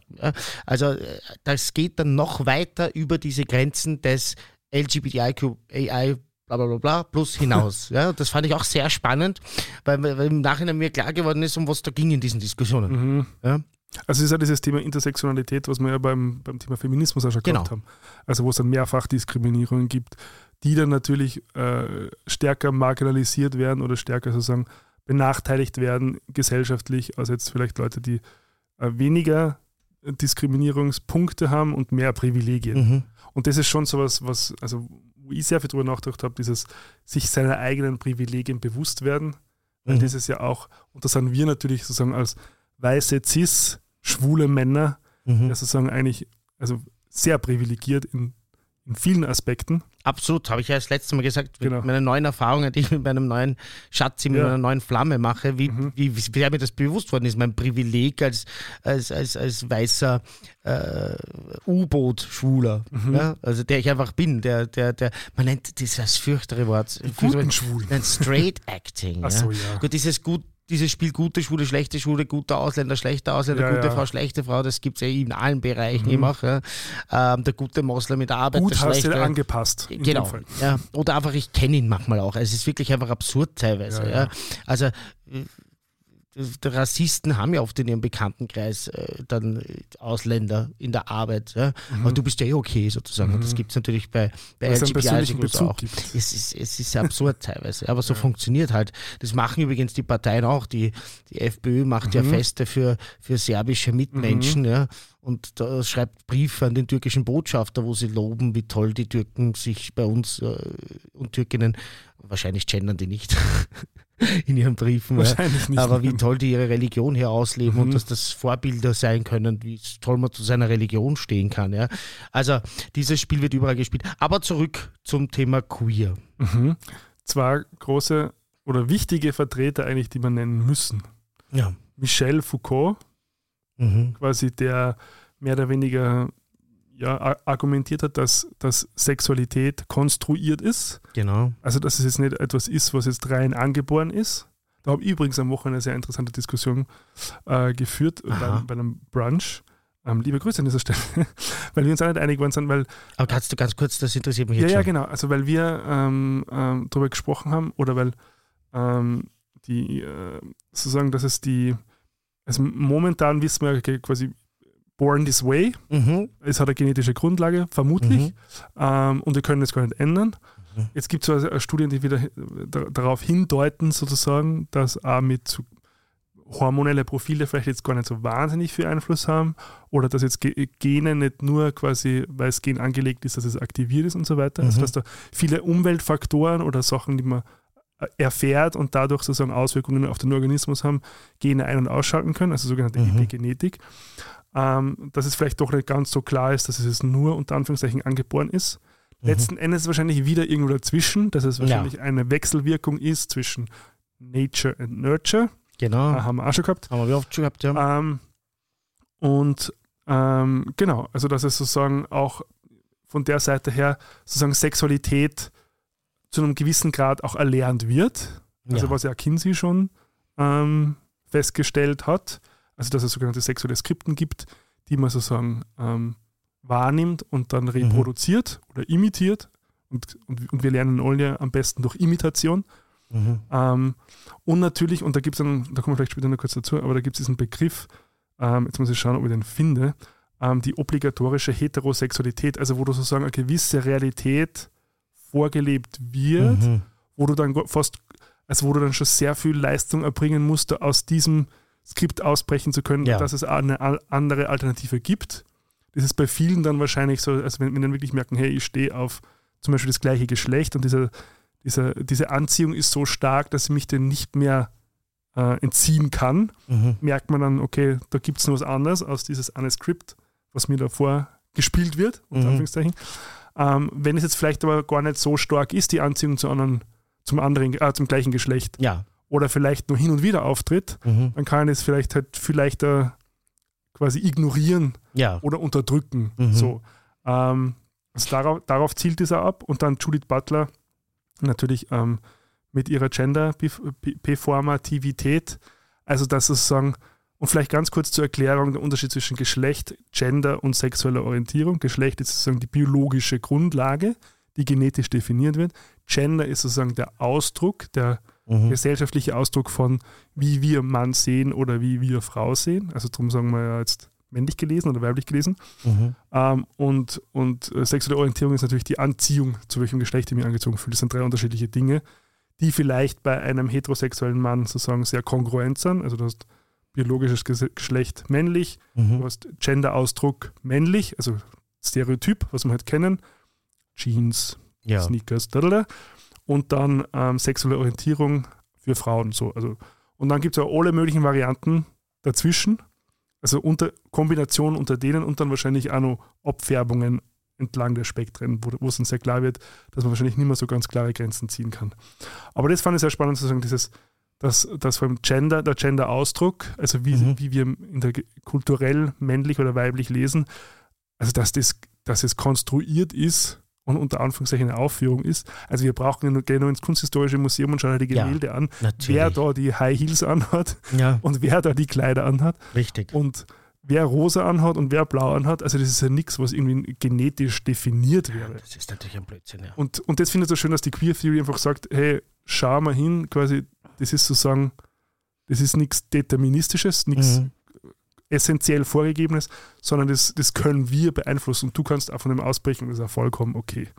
Und deshalb haben die Leute natürlich so Angst davor, Ja, weil sich die sicher. meisten halt so wohlfühlen in diesem äh, gemachten Bett, dass Ja. die Gesellschaft halt vorlebt, dass sich zwar, wie du schon richtig gesagt hast, immer wieder dann über die Jahrzehnte äh, ändert, so wie jetzt auf einmal junge Menschen dann herumrennen mit, mit, mit Perlenketten, ja, junge Oder, Heteros oder, oder, äh, Nagellack. oder. Nagellack nehmen, ja, also es ist über die Stell Jahrzehnte vor. hinweg, über die Jahrzehnte hinweg verändert sich aber es fühlen sich halt viele Leute in diesem, in diesem, ich verwende das Bild jetzt nochmal, weil ich es so schön finde, gemachten Bett einfach kuschelwohl und sicher, legen sich glaub da rein und das gibt Sicherheit und Wärme und ein gutes Gefühl. Blöd nur, wenn man es einfach nicht kann, weil man von Natur aus oder einfach von einer gewissen Prägung auch, das spielt für mich ja gar keine Rolle. Ich finde auch, das zu beantworten ist vollkommen egal, weil diese Men also die Menschen sind halt da und äh, born Und es this way oder Vorlieben oder, oder, oder, oder nicht. Genau, So. richtig. Und äh, wenn die Leute, die sich einfach da nicht einfügen können, die Mhm. haben ein Problem. Und da muss man hinschauen. Das sind einfach wesentlich mehr, als man das gedacht hat in Zeiten, Mhm. wo halt noch wesentlich autoritärer agiert wurde und wo wir auch einfach akademisch nicht so weit waren. Mhm. Ja? Und deshalb wird diese Queer Theory einfach notwendig sein, sie weiter auszubauen, weiterzuentwickeln. Mhm. Und äh, oder Theories ist mir viel, viel lieber. Mhm. Ja? Also einfach hier den Plural auch auch zu verwenden und eben aktiv auch, und das ist für mich ein ganz wichtiger Punkt, auch gelernt. Ähm, ich glaube aber, das war in, in dem anderen Buch, das sage ich vielleicht jetzt gleich, welches Buch das ist, wenn dir das recht ist. Auch wirklich ein ganz ein tolles Standardwerk. Ähm, Moment, nur muss nur kurz auf die Titelseite, damit ich sehen kann, heißt Queer Theory Now und ist äh, geschrieben von irgendeiner Hanna, schreiben wir dann in die Shownotes. ähm, ich schaffe gerade nicht mein iPad zu bedienen und der Gregor hat vorher auch schon so Probleme damit gehabt, deshalb ist es gerade eine lustige Situation, falls ihr euch denkt, why are they giggling so hard? Wir kichern uns da einen ab, weil wir beide gerade irgendwie ein bisschen Probleme, technische Probleme haben. Wir haben schon auf Solarstürme vorher zurückgeführt im Vorgespräch. Vielleicht ist es wirklich so. Aber Queer Theory Now findet ihr sofort. Ist halt jetzt nicht grafisch aufbereitet oder mit weniger Grafik und weniger Illustration, sagen wir es so. Aber ganz, ganz toll, einfach geschrieben, auch verständlich. Und da habe ich sehr, sehr viel mitgenommen. Da wird eben der Begriff des Queerings Mhm, genau. Let's queer gender, let's queer Biology. Biology, ja. Also einfach zu sagen, wir wollen es queerer haben auf der Welt. Wir müssen, wir können einfach darauf verzichten, dass man alles einteilt in schwarz-weiß, gut, schlecht etc., sondern wir queeren das jetzt und wir wollen mehr bunt mehr bunte Farben, wir wollen mehr Vielfalt und wir wollen, wir wollen einfach nicht mit dem Status quo uns abgeben, weil er halt einfach wirklich konstruiert ist. Das heißt, das also Konstruktivismus ist ja schon lange irgendwie Ja. anerkannt, wie wirklich ist die Wirklichkeit, weil das muss ja jedem bewusst sein, dass wenn Männer tendenziell eher Fußball mögen und Frauen tendenziell eher stricken, dass das natürlich nichts ist, was man irgendwie in der Genetik wiederfinden wird, sondern das ist natürlich einfach etwas, Kultur. was, äh, genau, sogenannte Kultur, ja, also das kann man dann halt äh, wieder sehen, wie man will, aber es ist tatsächlich ähm, natürlich äh, höchst an der Zeit, alles zu hinterfragen, was in diese Richtung geht. Naja, und vor allem wichtig, glaube ich, ist es einfach, und das hat er auch schon, ähm, es, es hat ja quasi in der, in der kritischen Sexualforschung schon rausgefunden, dass flexibler Gender-Ausdruck ähm, quasi zu einem, zu, zu, generell zu mehr Wohlbefinden äh, führt, weil du das Gefühl hast, dass du quasi du sein kannst. Ja, Und, und da wieder, wenn wir vorher schon über Psychoanalyse gesprochen haben, wahrscheinlich, wenn du versuchen musst, dich anzupassen, dass es dann halt in irgendeiner Form vielleicht auch zu Neurosen führen kann, mhm. die halt, weil das halt sozusagen, ja, Teile von dir halt verleugnen musst, natürlich. ähm, aus, weil du fürchten musst, dass du halt dafür entweder ausgeschlossen wirst oder vielleicht überhaupt körperliche Gewalt erfahren musst. Und das macht dann auf Dauer halt kann wahrscheinlich krank machen. Also davon bin ich schon überzeugt. Und drum, Ja, überzeugt davon. und drum ist es auch von der Sicht einfach wichtig zu sagen, und es nimmt der kaum was weg, wenn jetzt jemand, wenn jetzt jemand seine Fingernägel anstreicht oder nicht oder Perlenketten Mhm. trägt oder nicht oder wie auch immer. Ähm, äh, genau, also das ist so, bin auch wirklich dagegen, immer zu sagen, so wenn man selber bei sich was entdeckt, dann wird man besonders aggressiv dagegen. Also Mhm. das, ist auch ein, ein Klischee, das sicher nicht immer stimmt. Aber ich kenne es halt auch sehr stark, Mhm. ja, dass ich Leute kenne, die halt in Wirklichkeit immer so ein bisschen liebäugeln damit und erzählen auch und eben selber sagen, ja, der Analsex, ich mache das eh auch selber, wenn ich meinen Finger irgendwo hinstecke und so weiter. Gibt's wirklich und so, aber das dann extrem aggressiv. Aber warum muss sich jemand so aufführen und sich wie eine Drag Queen anziehen Ja, und bla bla bla. Und das ist, also es ist schon ein bisschen naheliegend, dass es manchmal auch die Angst dessen ist, was man in sich spürt, was einem dann äh, besonders aggressiv sein lässt. Und das würde sich historisch auch bestätigen lassen, dass sehr oft in, äh, in strengen Militärbünden und in, in, jetzt mal, in autoritären Systemen schwule Männer vor allem, ja, auf die beschränke ich es jetzt auch, äh, mal in, der, in der Wortmeldung, aber da ist es halt wirklich erwiesen, äh, dass, dass, äh, dass die da oft eine sehr wichtige und traurige Rolle gespielt haben. Ja? Also auch in der dunkelsten Geschichte, äh, im dunkelsten Kapitel unserer Geschichte, aber generell. Ja? Also das Auch. lässt sich ja beobachten. Ja? Ähm, auch, äh, sag jetzt einmal, in, wenn es um in der, in der Kirche, in der katholischen sagen, Kirche um, katholische um Kirche. Kindesmissbrauch gibt, dann geht es ja da sehr oft auch um junge Knaben. Und das sind welche, die dann besonders streng sind, dass man bitte äh, beachten muss, Psalm sowieso, dass äh, Blut über Männer kommen soll, die sich mit anderen Männern vergnügen. Ja. Aber es ist natürlich bitte nicht immer so. Das soll jetzt keine Hobbypsychologie sein, ja, dass man jetzt jeden äh, homophoben äh, Kasperl sozusagen unterstellen muss, dass er selber homosexuell ist und die Beine Richtung Luster strecken will.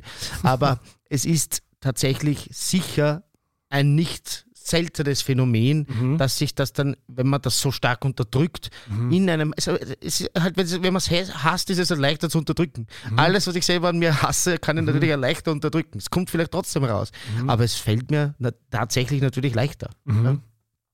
Auf alle Fälle. Also nur weil wir vorher kurz, queer, also Que- Queering-Biologie äh, erwähnt habe, Mhm. es kommt nicht eines im Buch vor und schon alleine deswegen zeigt, dass zum Beispiel ähm, ja, Fischarten gibt, die ihr Geschlecht wechseln können, Mhm. was schon alleine dadurch, also sozusagen selbst in der Natur darauf hindeutet, Mhm. dass eben diese Binarität ein, also quasi von uns konstruierte Kategorie ist, um Mhm. halt Sachen einzuteilen. Oder dass es überhaupt 4000 Tierarten gibt, die quasi ungeschlechtlich sich fortpflanzen können. Also die nicht einmal Sexualität brauchen. Mhm. Und das zeigt einfach diese, diese Vielfalt und diese Diversität, die, die in, schon in den ja, allen, wie sagt man da halt so, äh, Schichten ja. des Lebens verwoben ist. Mhm. Ähm, und, und, und natürlich muss man, äh, es ist, funktioniert unser Gehirn natürlich so, dass, dass wir halt Sachen erst wahrnehmen, indem wir sie begrenzen von etwas anderem, um sie so unterscheiden zu können. Und das wird ja weiterhin der Fall sein. Aber vielleicht, und das ist, was ich so ein bisschen mitnehme jetzt äh, aus dieser ganzen Beschäftigung mit der Queer Theory, Mhm. dass man diese Grenzen nicht als die Wahrheit ähm, Genau. ansehen soll, weil die Queer Theory kommt ja aus dem Poststrukturalismus, der sagt, die Wahrheit gibt es nicht, sondern Mhm. es gibt Wahrheiten. So, jetzt Mhm. kann ich da und da die Grenze ziehen oder da und da die Grenze ziehen und ich kann für beides argumentieren, Richtig. aber rein ontologisch betrachtet, also sozusagen von, von, von, von außerhalb und außerhalb können wir, können wir sowieso nie sein, außerhalb des Systems, äh, machen diese Grenzen keinen Sinn. So. Mhm. Ähm, und das heißt ein bisschen so, so zur Moderation nicht immer alles so.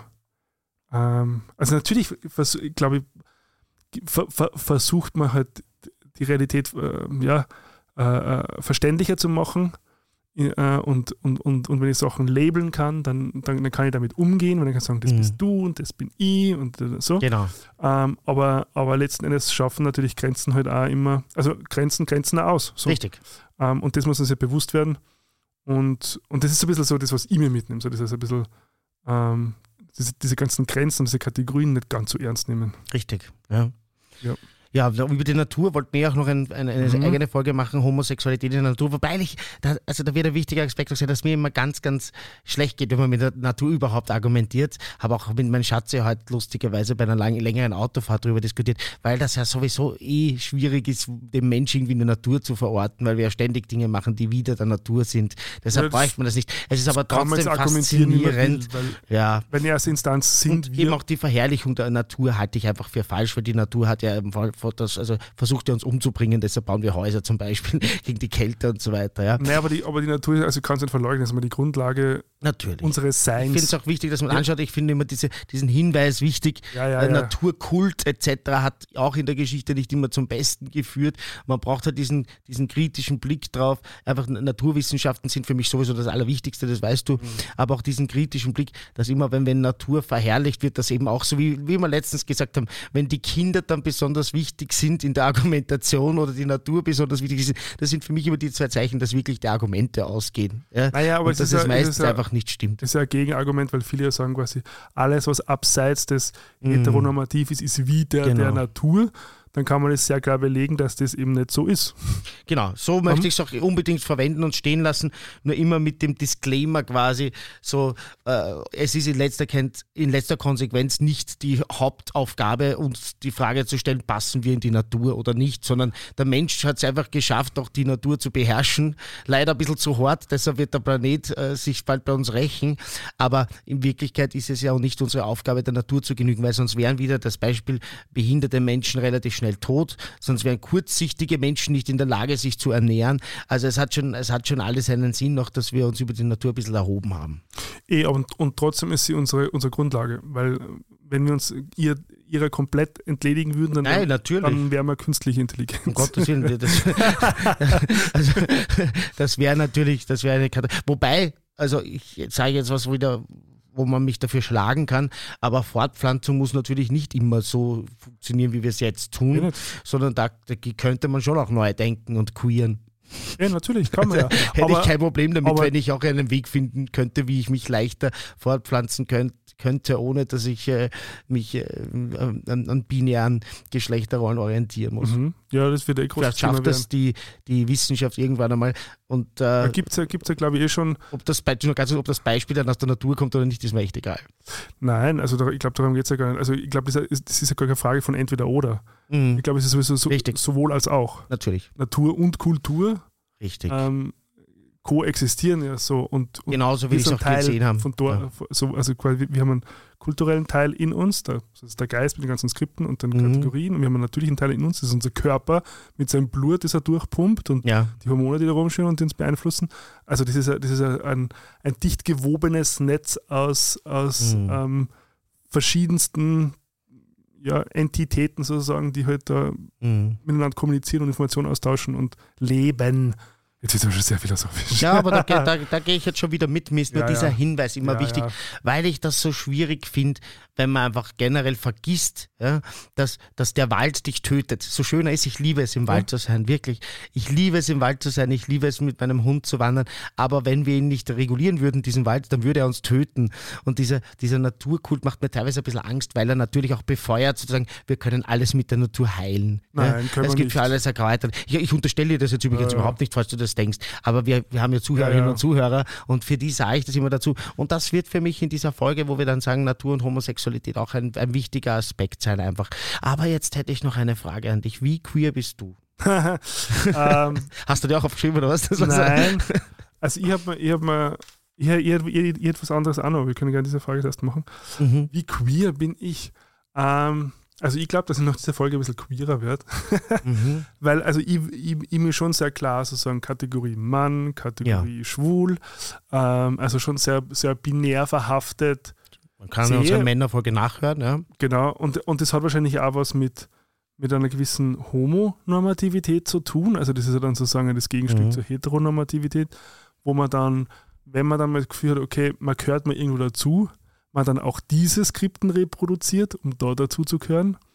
Mhm. Ähm, und da habe ich mich äh, sicher schon auch wahrscheinlich m- mehr vielleicht angepasst, also das ähm, mir eigentlich entsprechen würde, sagen wir es mal so. Ähm, also prinzipiell, es, also es gibt ja schon so, die sagen, du kannst nur queer sein, wenn du auch politisch bist. Mhm. Ähm, weiß nicht, ob das stimmt. Ja, wäre Ähm, bei dir aber sowieso so, dass du es ja bist. Ja, aber ich weiß nicht, ob es in, die, in, die, in dieser Art und Weise ist, wie es sozusagen von dann gerade von solchen, äh, so Queer-Aktivisten dann gefordert wird Mhm. oder Queer-Aktivistinnen. Ähm, aber prinzipiell sehe ich mich schon als queer, muss ich ganz ehrlich sagen. Mhm. Also, aber kann man das quantifizieren? Nein. Wie queer bist du? Nein, das war genau da auf den Punkt wollte Ja. ich vielleicht kommen.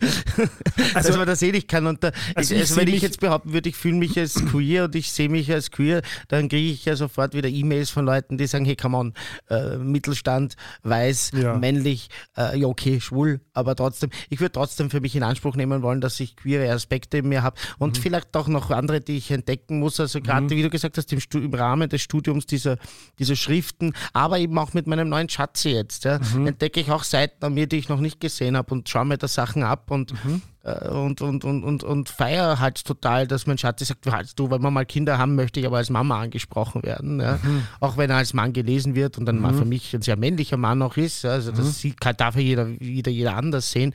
Aber ich möchte auch noch mehr darüber wissen. Ich möchte Mhm. auch selber noch über mich erfahren.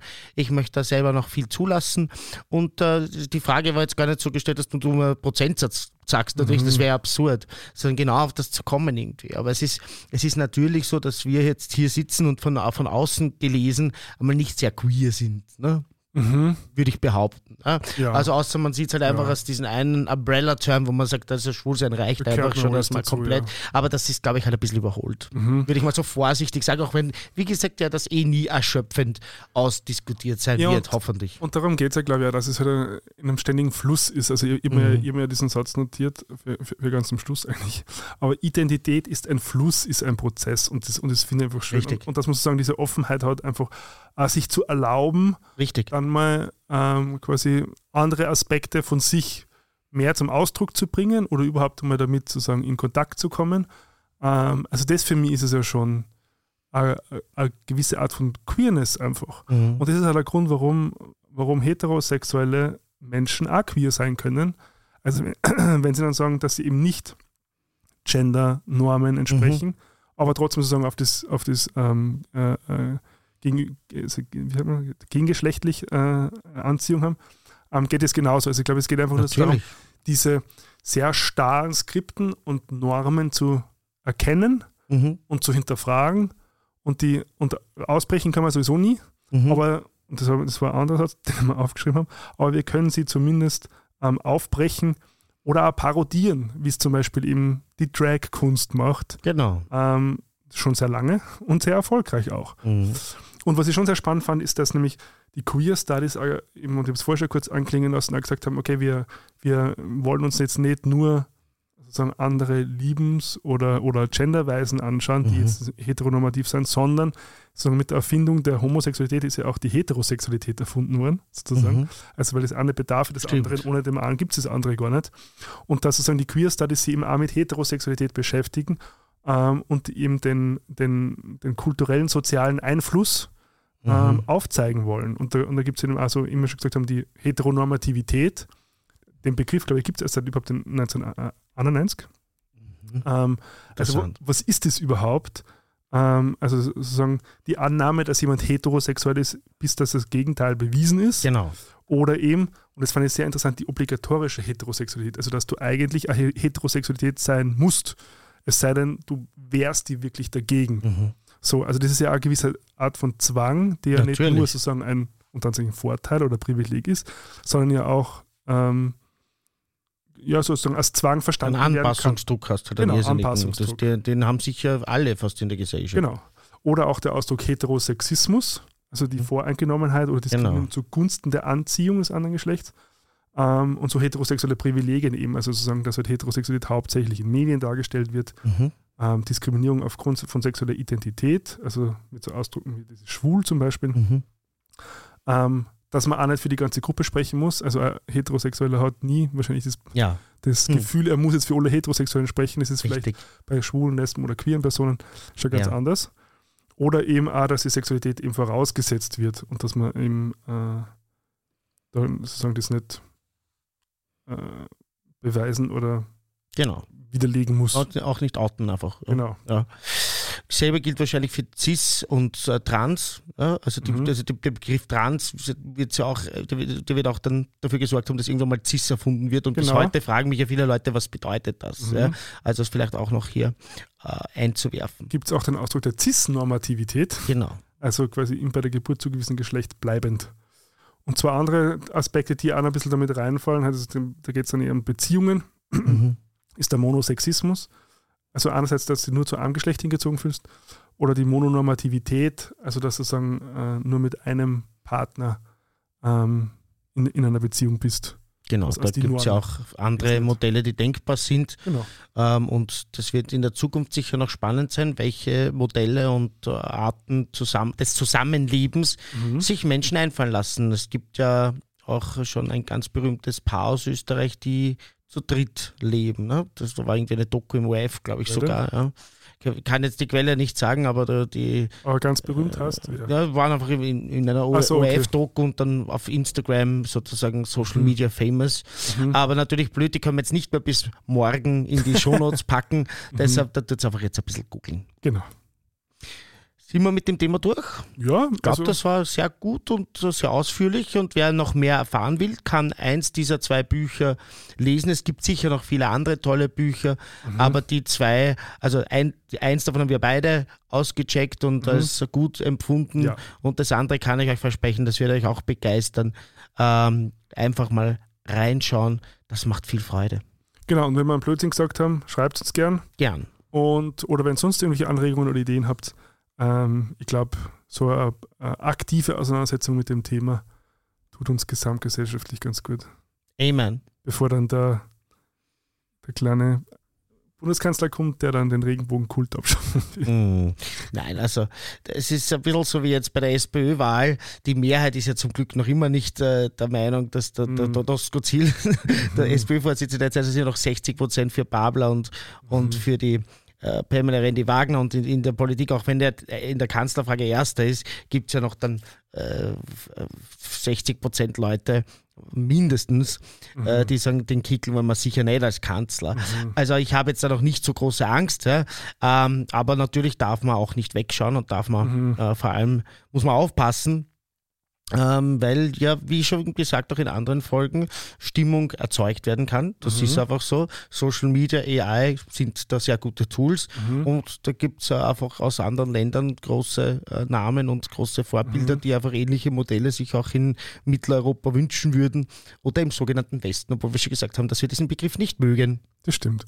Jo, Und was natürlich diese Leute wollen, ist halt normieren genau. und Binaritäten schaffen. So ist es. Deshalb habe ich auch für meinem Label Meet die wunderbaren T-Shirts Death to Heteronormativity gemacht und trage sie mit sehr viel Stolz. Ja. Und Ja. das ist wirklich toll, wie oft die Leute dann fragen, was hast denn das eigentlich? Ja. Aha. Also kommt man echt ins Gespräch ähm, und ich kann das nur empfehlen, auch so politische Shirts. Ja, der Gregor macht das ja auch oft, der setzt das auf unseren Insta-Videos. Ich mache das auch sehr oft. Kann das nur empfehlen, da kommt man mit Leuten in Gespräch. Also bitte ihr müsst euch nicht in Gefahr bringen. Ja. Also ich, ja, wir haben ja auch diese No, äh, no äh, ähm, Homophobia, No Sexism, No Racism, No Discussion T-Shirts.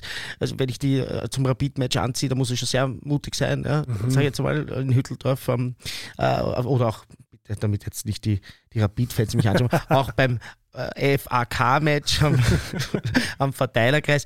Aber äh, wenn, ich, wenn ich mich wo sicher fühle, ja, dass ich das tragen kann, dann, dann macht das Sinn, weil man ist nicht über, man ist wirklich überrascht, wie viele Leute dann nachfragen. Und Heteronormativität habe ich aufgrund dieses T-Shirts mindestens zehnmal erklärt. So, aha, interessant, das ist mir gar nicht bewusst gewesen, ja, dass sich ein Hetero-Mensch, ich, weil mein Lieblingsbeispiel ist natürlich das Outing. Ja.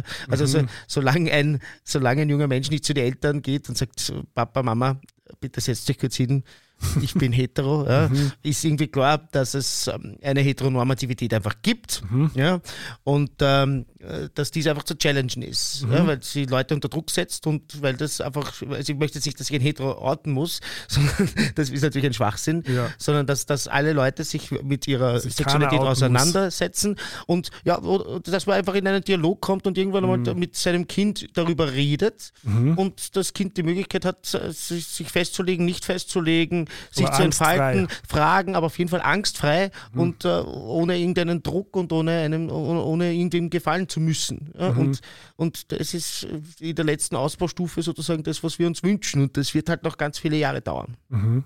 Jahrzehnte vielleicht. Wahrscheinlich.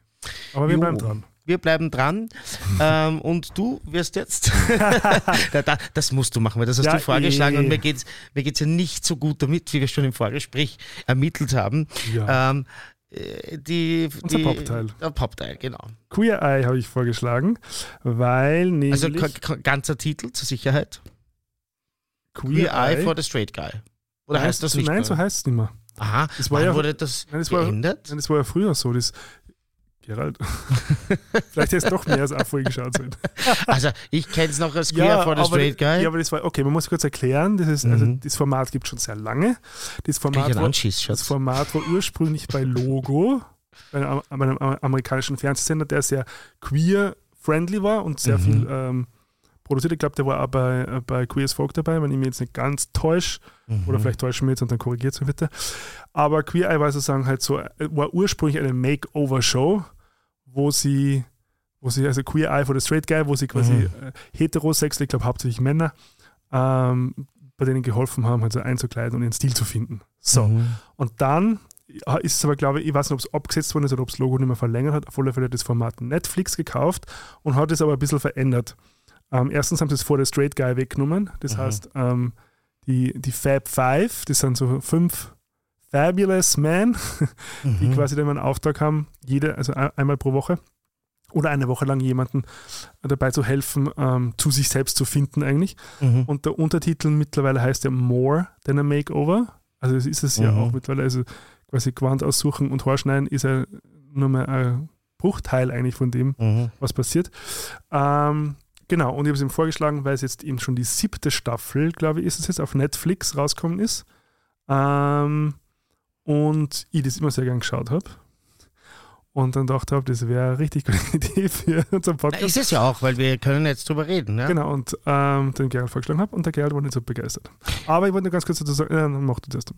Nein, ich, ich bin deshalb nicht begeistert, weil ich ja schauen musste und ich habe von der neuen Staffel nur eine geschafft. Ich weiß aber, dass es mir früher gut gefallen Mhm. hat, ja? wie es noch Queer Eye for the Straight Guy Aha. hieß. Aber waren das nicht schon dieselben Five, Five damals? Ich habe das in Erinnerung, als ob das dieselben wären. Also ich kenne es nur von seit Netflix mhm. und da, und da war das vor der Straight Okay. Guy schon weg. Aber es ist natürlich auch viele, viele Jahre, wahrscheinlich über ein Jahrzehnt her. Mhm. Deshalb kann ich mich da durchaus irren. Ja. Aber das, das Thema vorzuschlagen ist natürlich gut. Ich, halt, ich bin halt über die erste Folge wirklich physisch nicht hinausgekommen, Ah, muss ich ehrlich sagen. okay. Ja.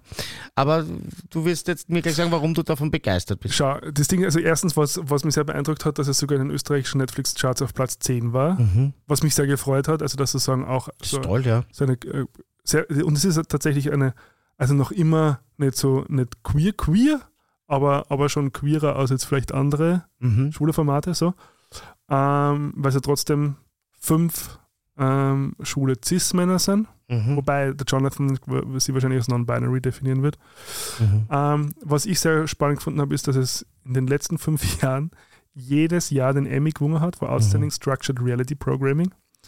Ähm, und was mir einfach so daran gefällt, ist, ist menschelt einfach so arg da drin. Also mein Freund hat gesagt, das ist, ähm, also, wie sagt er immer, ähm, äh, fuck, jetzt fällt es mir nicht ein.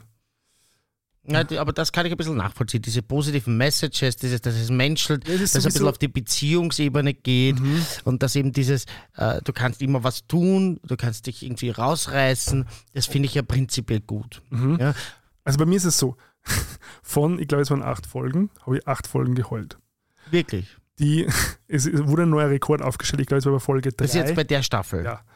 Bei Folge 3 habe ich bei einer Minute 30 habe ich schon die Tränen in die Augen gehabt. Vielleicht bin ich schon ein bisschen Aber jetzt sagst du ganz kurz, was du bei der ersten Folge, bei dieser komischen Studentenverbindung, wo da. Na, was ich so schön gefunden habe, wo sie dann dieses, dieses Lagerfeuer gemacht haben Mhm. und wo die das erste Mal einen Raum gekriegt haben, wo sie nicht sozusagen dieses, diese, eben diese männlichen Normen Mhm. Okay. reproduziert haben müssen, sondern wo sie ja gesagt haben, sie haben das erste Mal die, das Gefühl, sie, sie dürfen weinen und Mhm. werden dafür nicht verurteilt. Und das hat mich so arg berührt. Mhm. Und, und, und, und, das, verstehe sind, ich, und das ja. sind aber immer die Sachen, äh, dieses zweite Folge zum Beispiel war, war eine lesbische Frau, die irrsinnige Scham in sich getragen hat, was ihr eigener Körper betrifft. Mhm. Und, und ich finde, was, was sie wirklich machen, sie machen es extrem wertschätzend, wie Mhm. sie mit den Protagonistinnen umgehen. Ähm, man hat das Gefühl, sie führen sie nie vor. Zum Mhm. Beispiel dritte Folge geht es auch um einen, um, einen, um einen schwarzen Jungen, der, der im Rollstuhl sitzt, irrsinnigen Mhm. Schicksalsschlag gehabt, Autounfall, wo er seine Mutter und seine Tante verloren hat und der hat überlebt und jetzt seit, der, seit ähm, wie ist das, ähm, brustabwärts gelähmt ist und so. Ähm, wo es so einfach gewesen wäre, quasi da ähm, auf die Tränendrüse zu drücken, sage ich Mhm. jetzt mal, weil man, also so, so in, in dieses Schicksal reinzugehen. Ja.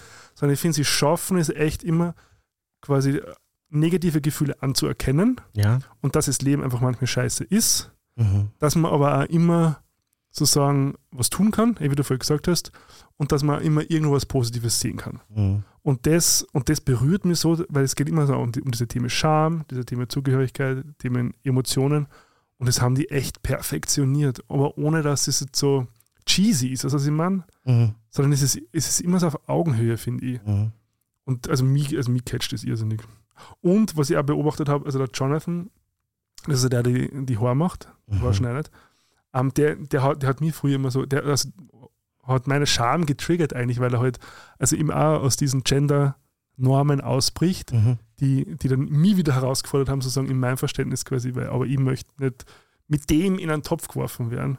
Und mittlerweile ist er fast einer meiner Lieblingsfiguren, weil der einfach so mit so einer Selbstbewusstsein, sage ich jetzt einmal, dann halt in Stöckelschuhen oder in Kleidern rumläuft. Ähm, und, und, und, ich- und ich glaube, der Tain hat es auch gesagt, also er versteht es, dass manche Leute glauben, er schaut aus wie ein Clown, vielleicht. Aber er fühlt sich einfach in dem, was er tragt, gut. Ja. Und das ist ihm wichtiger, als was sozusagen andere Leute denken. Und das, also das, das berührt so einen Teil in mir irgendwie, wo ich vielleicht noch nicht so 100% dort bin. Äh, wo ich mich vielleicht noch nicht so 100% ausdrücken werde. Und was mir auch super gefallen hat, es war ein, in dieser Staffel jetzt, wo der, wo der Jonathan so ganz beiläufig von seiner HIV-Infektion erzählt, aber auch wieder ohne, dass, er das jetzt irgendwie sozusagen darauf Mitleid macht, sondern einfach nur so die Geschichte teilt, um sozusagen sein Point across zu kriegen. Also um das Thema, also wie man Mhm. halt, ich weiß nicht mehr genau, es ist nicht ums Thema HIV gegangen, es ist um was anderes gegangen, aber quasi wie man auch so mit so Schicksalsschlägen wahrscheinlich Ja. umgehen kann. Und also auch wie, wie vul vulnerabel sie sich selbst geben und wie, ja, und, und wie sehr sie sie einfach schon akzeptiert haben zum, zum großen Teil. Also die werden es wahrscheinlich nicht immer so sein und da wird es wahrscheinlich hinter der Kamera auch Momente geben, wo die halt Natürlich. fertig oder äh, irritiert oder genervt sind oder wie immer. Aber, aber ich finde, die sind einfach so, so richtig gute Role Models. Mhm. So. Vielleicht habe ich aber Pech gehabt mit der ersten Folge, dass mir da, was mich aber so geärgert hat, dass ich dann sofort zugemacht habe. Ich bin jemand, ich weine normalerweise also, sofort. Mhm. Ich habe halt aus beruflichen Gründen das zweite Mal Champions gesehen, von dem ich ja letztes Mal auch äh, erzählt habe. Und selbst bei so einem seichten Hollywood-Film, wo es einfach dann so ein Erfolgserlebnis gibt oder so ein schönes mhm. Finale, selbst da bläre ich wie ein Schlosshund. Mhm. Da muss ich immer schauen im Kino, dass mich keiner sieht, weil das ist richtig peinlich. Und du hast recht, diese Folge, am, also diese Szene am Lagerfeuer in der ersten Folge, wenn ich mich vorher nicht so geärgert hätte, mhm. dann wäre das wahrscheinlich so gewesen. Und wo ich mich so geärgert habe, war, dass, dass Dinge einfach ganz klar gestellt waren. Ja? Mhm. Also diese Studentenparty, also das finde ich, das hat diese Serie nicht notwendig, dass dann jemand hergeht und sagt, so jetzt tanzt bitte miteinander, ja. weil das habe ich, das hat man körperlich wehgetan, also das war einfach keine authentische Studentenparty okay. und ich glaube auch, dass vieles von dem Müll, der da herumgelegen ist, durchaus schon der Auftrag da war, schaut halt, also es, dass es besonders arg ja, jetzt gerade ist, also das, und, und sowas triggert bei mir, mhm. äh, wenn was gescriptet wird, das bei, triggert bei mir vielleicht ein bisschen zu viel gegen mhm. wer, dass ich dem vielleicht gar keine Chance mehr gegeben habe, weil dem, das stimmt, diese, diese Szene war toll. Das wäre mein einer ein erster Kritikpunkt. Ja. Vielleicht mhm. wollten sie einfach in der ersten Folge besonders äh, reinhauen. Vielleicht ist das später nicht mehr so. Also ich, vielleicht mhm. gebe ich dem Ganzen noch eine Chance, weil das hat mir jetzt schon gut gefallen, was du erzählt hast. Ja, mhm. also das, das, da würde ich jetzt reagieren mit, das interessiert mich, das möchte ich sehen. Ja, mhm. Also die, diese, diese, diese zwei Folgen, die du angerissen hast. Mhm. Aber was auch so ein bisschen ein Kritikpunkt war, mein Schatz hat das auch so empfunden, dass schon so ein bisschen unterschwellig immer da ist, alles oder fast alles ist auch mit Geld zu lösen. Ja, mit diesem Makeover, das, also ja. da kaufen wir jetzt was, die, da müssen wir die, da nehmen wir die guten Zutaten, da gehen wir zu einem super Friseur, da nehmen wir die besten Klamotten. Hat jemand bei dieser Student bei den Hermes-Armband bekommen? Mir wäre das ja nicht aufgefallen, ja. Mhm. Aber meinem Schatzi fällt das auf. Also mhm. mit einem Hermes-Armband, ja, also da sende ich halt schon die Message, das ist halt nicht wirklich inklusiv, ja. Und da, also vielleicht äh, das am Lagerfeuer wieder zum Beispiel hat jetzt nicht viel mit Geld zu tun, ja. aber man ist trotzdem irgendwo hingefahren, ja, weit draußen in ein, in ein anderes Setting, also auch wieder ein bisschen, ja, kann sich auch nicht jeder leisten, dass er, dass er sich irgendwo hinfährt und ein Lagerfeuer macht und die, die entsprechenden äh, Dinge mitnimmt. Also das ist so ein bisschen etwas, wo ich so ein bisschen geschluckt habe, aber andererseits äh, darf es natürlich auch so sein und darf es auch unterhalten und auch auf dieser Ebene. Ja, ja also ich glaube, das ist jetzt ein bisschen dem, dem äh, dem Ursprung geschuldet. Früher war es ja wirklich eine reine Makeover-Show. Genau. Ähm, und das stimmt, also was, äh, einzige Kritik ist vielleicht, dass manchmal ist es schon sehr amerikanisch, aber mhm. Nona nicht. Also es wäre jetzt, wenn ich sage, ja. äh, die Spira ist österreichisch, ja eh. Ja, das ist Drag Race ähm, auch zum Beispiel. Aber zum Beispiel, also wenn die dann mit, also dieses Auto, was die fahren, also da stößt man jedes Mal alle Haar auf, weil es einfach so eine, so, so ein Panzer ist, weil man denkt so, muss das sein? Also für die Umwelt ist es alles das Beste. Ähm, ja. Aber wahrscheinlich wird man solche Sachen immer überall erfinden. Natürlich. Aber ich finde, dass es, also die Serie hat auf alle Fälle das Herz am rechten Fleck. Das und, schon. und ich finde, sie sprechen auch die richtigen Themen an ähm, und machen das sehr ähm, respektvoll und wertschätzend und das, und das gefällt mir. Und das ist jetzt nicht so Reality selbstverständlich. Das natürlich, das sie, die richten dann alles neu ein und das schaut aus wie, wie aus einem äh, Möbelhauskatalog und so mhm. Dinge und so. Ähm, ja, also die helfen immer Leuten, die halt wahrscheinlich in einer Notlage gekommen sind oder die halt einen Schicksalsschlag mhm. gemacht haben und die halt ähm, ja, äh, anderen helfen und den Helfern wird geholfen sozusagen. Gibt es eigentlich auch immer diese Nachschau, weil ich kenne das aus deutschen Formaten, wo so Restaurants gerettet werden, wo dann immer so ein Jahr später kommt noch einmal diese Spitze. Das gibt es nein, nicht. Ein, ein Jahr später, nein, es ist, es ist das, äh, der, der, Ablauf ist ja immer das Gleiche. Die kommen immer hin in sozusagen ein Leben, was voller Chaos mhm. ist und helfen es dann aufzuräumen. Und am mhm. Schluss, am Ende der Woche gibt es immer irgendein Event. Das ist natürlich arg gestört, aber das ist immer mhm. wurscht. Mhm. Also über die Sachen kann ich hinwegschauen, wenn die, wenn die Gefühle stimmen. Also wenn ja. ich das Gefühl habe, die versuchen mich nicht emotional zu manipulieren, mhm. sondern, sondern wir gehen da mit denen rein und, und, und, und ich fühle schon, also das, was gefühlt wird, ist echt. Da kann ich mir das hinwegschauen. Also, weil logisch, die müssen nicht alles von der Produktion, okay, wir brauchen gewisse Sachen müssen nicht erfüllt werden, damit eine Dramaturgie funktioniert und so weiter und so fort. Mhm. Ähm, und am Schluss haben sie dann immer so, okay, da ist dann halt die, die Spenden, das Spenden-Event am Ende ja. oder da kommt dann die ganze Belegschaft oder was auch immer. Es ist mhm. immer so ein Event am Schluss. Ähm, das ist das Einzige, so, wo sie dann so fertig Mhm. mit, mit neuer Frisur und neuem Ja. Quant in einer neuen Wohnung. Aber eben das ist ja noch im, Rahmen dieses, diese, was ist, wahrscheinlich ist das in einer Woche abgedreht. Ne? Und mich würde interessieren, was ist ein Jahr später? Wie nachhaltig Ja. ist das? Wie schaut es jetzt dort aus bei den Studenten? Ja. Mhm. Ja. Also es wäre einfach spannend und das ist also bei diesen deutschen Formaten immer besonders, besonders interessant, weil also gerade bei diesen Restaurants, die meisten schaffen natürlich nicht die Kurve. Aha, okay. Das will ich jetzt hier nicht unterstellen, Mhm. aber es wäre halt wirklich spannend. Wahrscheinlich kann man es auch beim, mit Google rausfinden, weil es ja immer wieder auch so Vielleicht. Blätter gibt, die dann so, äh, die dann so, so Schlagzeilen auch Mhm. Blogs. haben ja, das, und, und Blogs, die, das, die dem nachgehen. Wahrscheinlich müsste man sich nur ein bisschen mehr engagieren und kommt dann irgendwie eh drauf, aber jetzt ist es ein bisschen früh, weil es ja gerade rausgekommen ist. Ne? Ja. Wie lange ist die draußen? Die letzte Woche. Okay.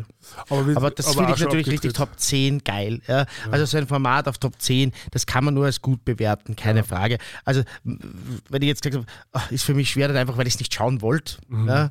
Aber hat trotzdem funktioniert für dich. Also wir haben uns darüber unterhalten können, Ja, auch wenn ich nur eine Folge gesehen habe. Das stimmt. Und weil du gesagt hast, deutsche Formate, es gibt ja auch Queer Eye Germany. Das habe ich Letztes nicht Jahr, geschafft, das habe ich nicht traut. Ja, also schau, man merkt halt natürlich schon, also ich finde, es ist ein bisschen queerer, Aha. weil es eben äh, zwar nicht binäre Transpersonen dabei hat. Mhm. Also mittlerweile, also bei der Staffel war da damals noch David, noch nicht, glaube ich, trans. Ähm, das ist, glaube ich, dieses Outing oder die, die Entscheidung dazu ist erst später kommen. Äh, zu Avi. Folge auch auf ähm, Instagram, finde ich immer sehr ähm, inspirierend. Ähm, finde ich queerer, aber natürlich merkt man, dass die, die Amis haben halt einfach schon, die machen das halt schon über zehn Jahre. Also es ist halt einfach, da weiß man, was funktioniert und, und, und Ja. das routiniert und das ist natürlich im deutschen Format ist noch nicht Ja, so. und du wechselst halt auch jetzt nicht die Fab Five aus, nur weil kein Transmensch dabei ist. Das ist halt die, die sind halt so entstanden. Aber vielleicht, also du sagst, einer definiert sich eh nicht als binär, ne? Genau. Ja. Aber da, ich verstehe auch, dass man die nicht austauscht jetzt oder dann die Fab Seven daraus macht, weil das halt ja. einfach, also das darf ja auch so existieren, wie es ist. Na, aber in Deutschland ist es immer so, und man merkt jetzt schon, ähm, also vielleicht überhaupt im deutschsprachigen Raum, dass sie natürlich jetzt eine andere Mentalität haben Mhm. als, als die Amis. Natürlich. Also, wenn man dann so hinkommt und so, ja, wenn man so Aktivitäten macht, sind die Amis vielleicht ein bisschen schneller euphorischer. und, oder, aber, aber zum Beispiel der Tan, der ja eigentlich Brite ist, glaube ich, oder aus Großbritannien kommt, schon äh, das, äh, wie sagt er, ähm, aufzeigt. So, Mhm. er nennt es dann dieses American Smiley Smiley. Das ist sozusagen Ah, das, das okay. nach außen hin ähm, happy sein, aber innen halt die Gefühle unterdrücken lassen. Also so, solche Sachen werden dann schon auch angesprochen, äh, so in, in der Serie selbst. Slay. Slay! Yay! Sollen wir es aufrappen? Ja, Salbungsvolle Worte? das machst aber du jetzt. Ja, es war mir klar, dass, du, dass ich das dir nicht mehr umhängen kann heute. Ähm, aber das ist auch vollkommen richtig. Liebe Kinder, liebe Leute, unser Spaß ist aus für heute. Bitte folgt uns auf Instagram, da macht der Gregor vor allem. Ja, also möchte man da jetzt keine falschen Federn ins Geweih hängen. Das ist wieder eine vollkommen falsche Rede. Bitte, ich bin nüchtern, Leute. Wie heißt die Redewendung wirklich? Mir fällt es nicht ein. Mich, mich mit falschen Federn schmücken. Und gibt es auch was mit Geweih oder Ich weiß ich nicht? Das kenne ich nicht. Christ on a bike. Gut. Also, ich möchte mich da nicht mit falschen Federn schmücken. Ich lasse das drin, ich sag's dir. Ja, ey, was? Äh, denn der Gregor macht da sicher die meiste Arbeit. Ähm, und der macht gute Arbeit. Und da sollt ihr uns folgen, kommentieren und schreiben, mitmachen. Schauen, wann gehen die zwei wieder live, mitfiebern. Ich verpasse hoffentlich gar nichts mehr von den beiden. Und einfach mit uns in Austausch treten. Auf Spotify sollt ihr die Glocke aktivieren. Diejenigen, die kein Spotify haben, finden uns auch auf den anderen Plattformen und äh, hinterlassen dort wohlwollende Kommentare und äh, Bewertungen. Und wir freuen uns über jede einzelne, wie ein Hutpferd. Genau, auch eine Redewendung. Was könnte ich stattdessen sagen? Wie eine Schildkröte. Keine Ahnung. Ein Wie- Hirsch wie- mit Geweih. Wie ein Ponyhof. Be that as it may. Empfehlt uns gerne weiter. Genau, ah, das ist auch immer wichtig. Das haben wir seit letztem Mal drinnen. Gell? Ich hätte fast wieder vergessen. Denn der persönliche Kontakt ist natürlich immer der wertvollste Word beim Auf, wie der Franzose sagt. es wird Zeit für ins Bettel. Ja? Ähm, wir wünschen euch alles Liebe und Gute und freuen uns schon total auf die Jubiläumsfolge, die am 8.6. erscheint. Hoffentlich mit einem neuen Foto. Ja? Wir probieren's. Zwinker, Zwinker, Markus Thums, bitte gib uns einen Termin. Und bis dahin euch alles Gute, Liebe und Schöne. Queere Grüße.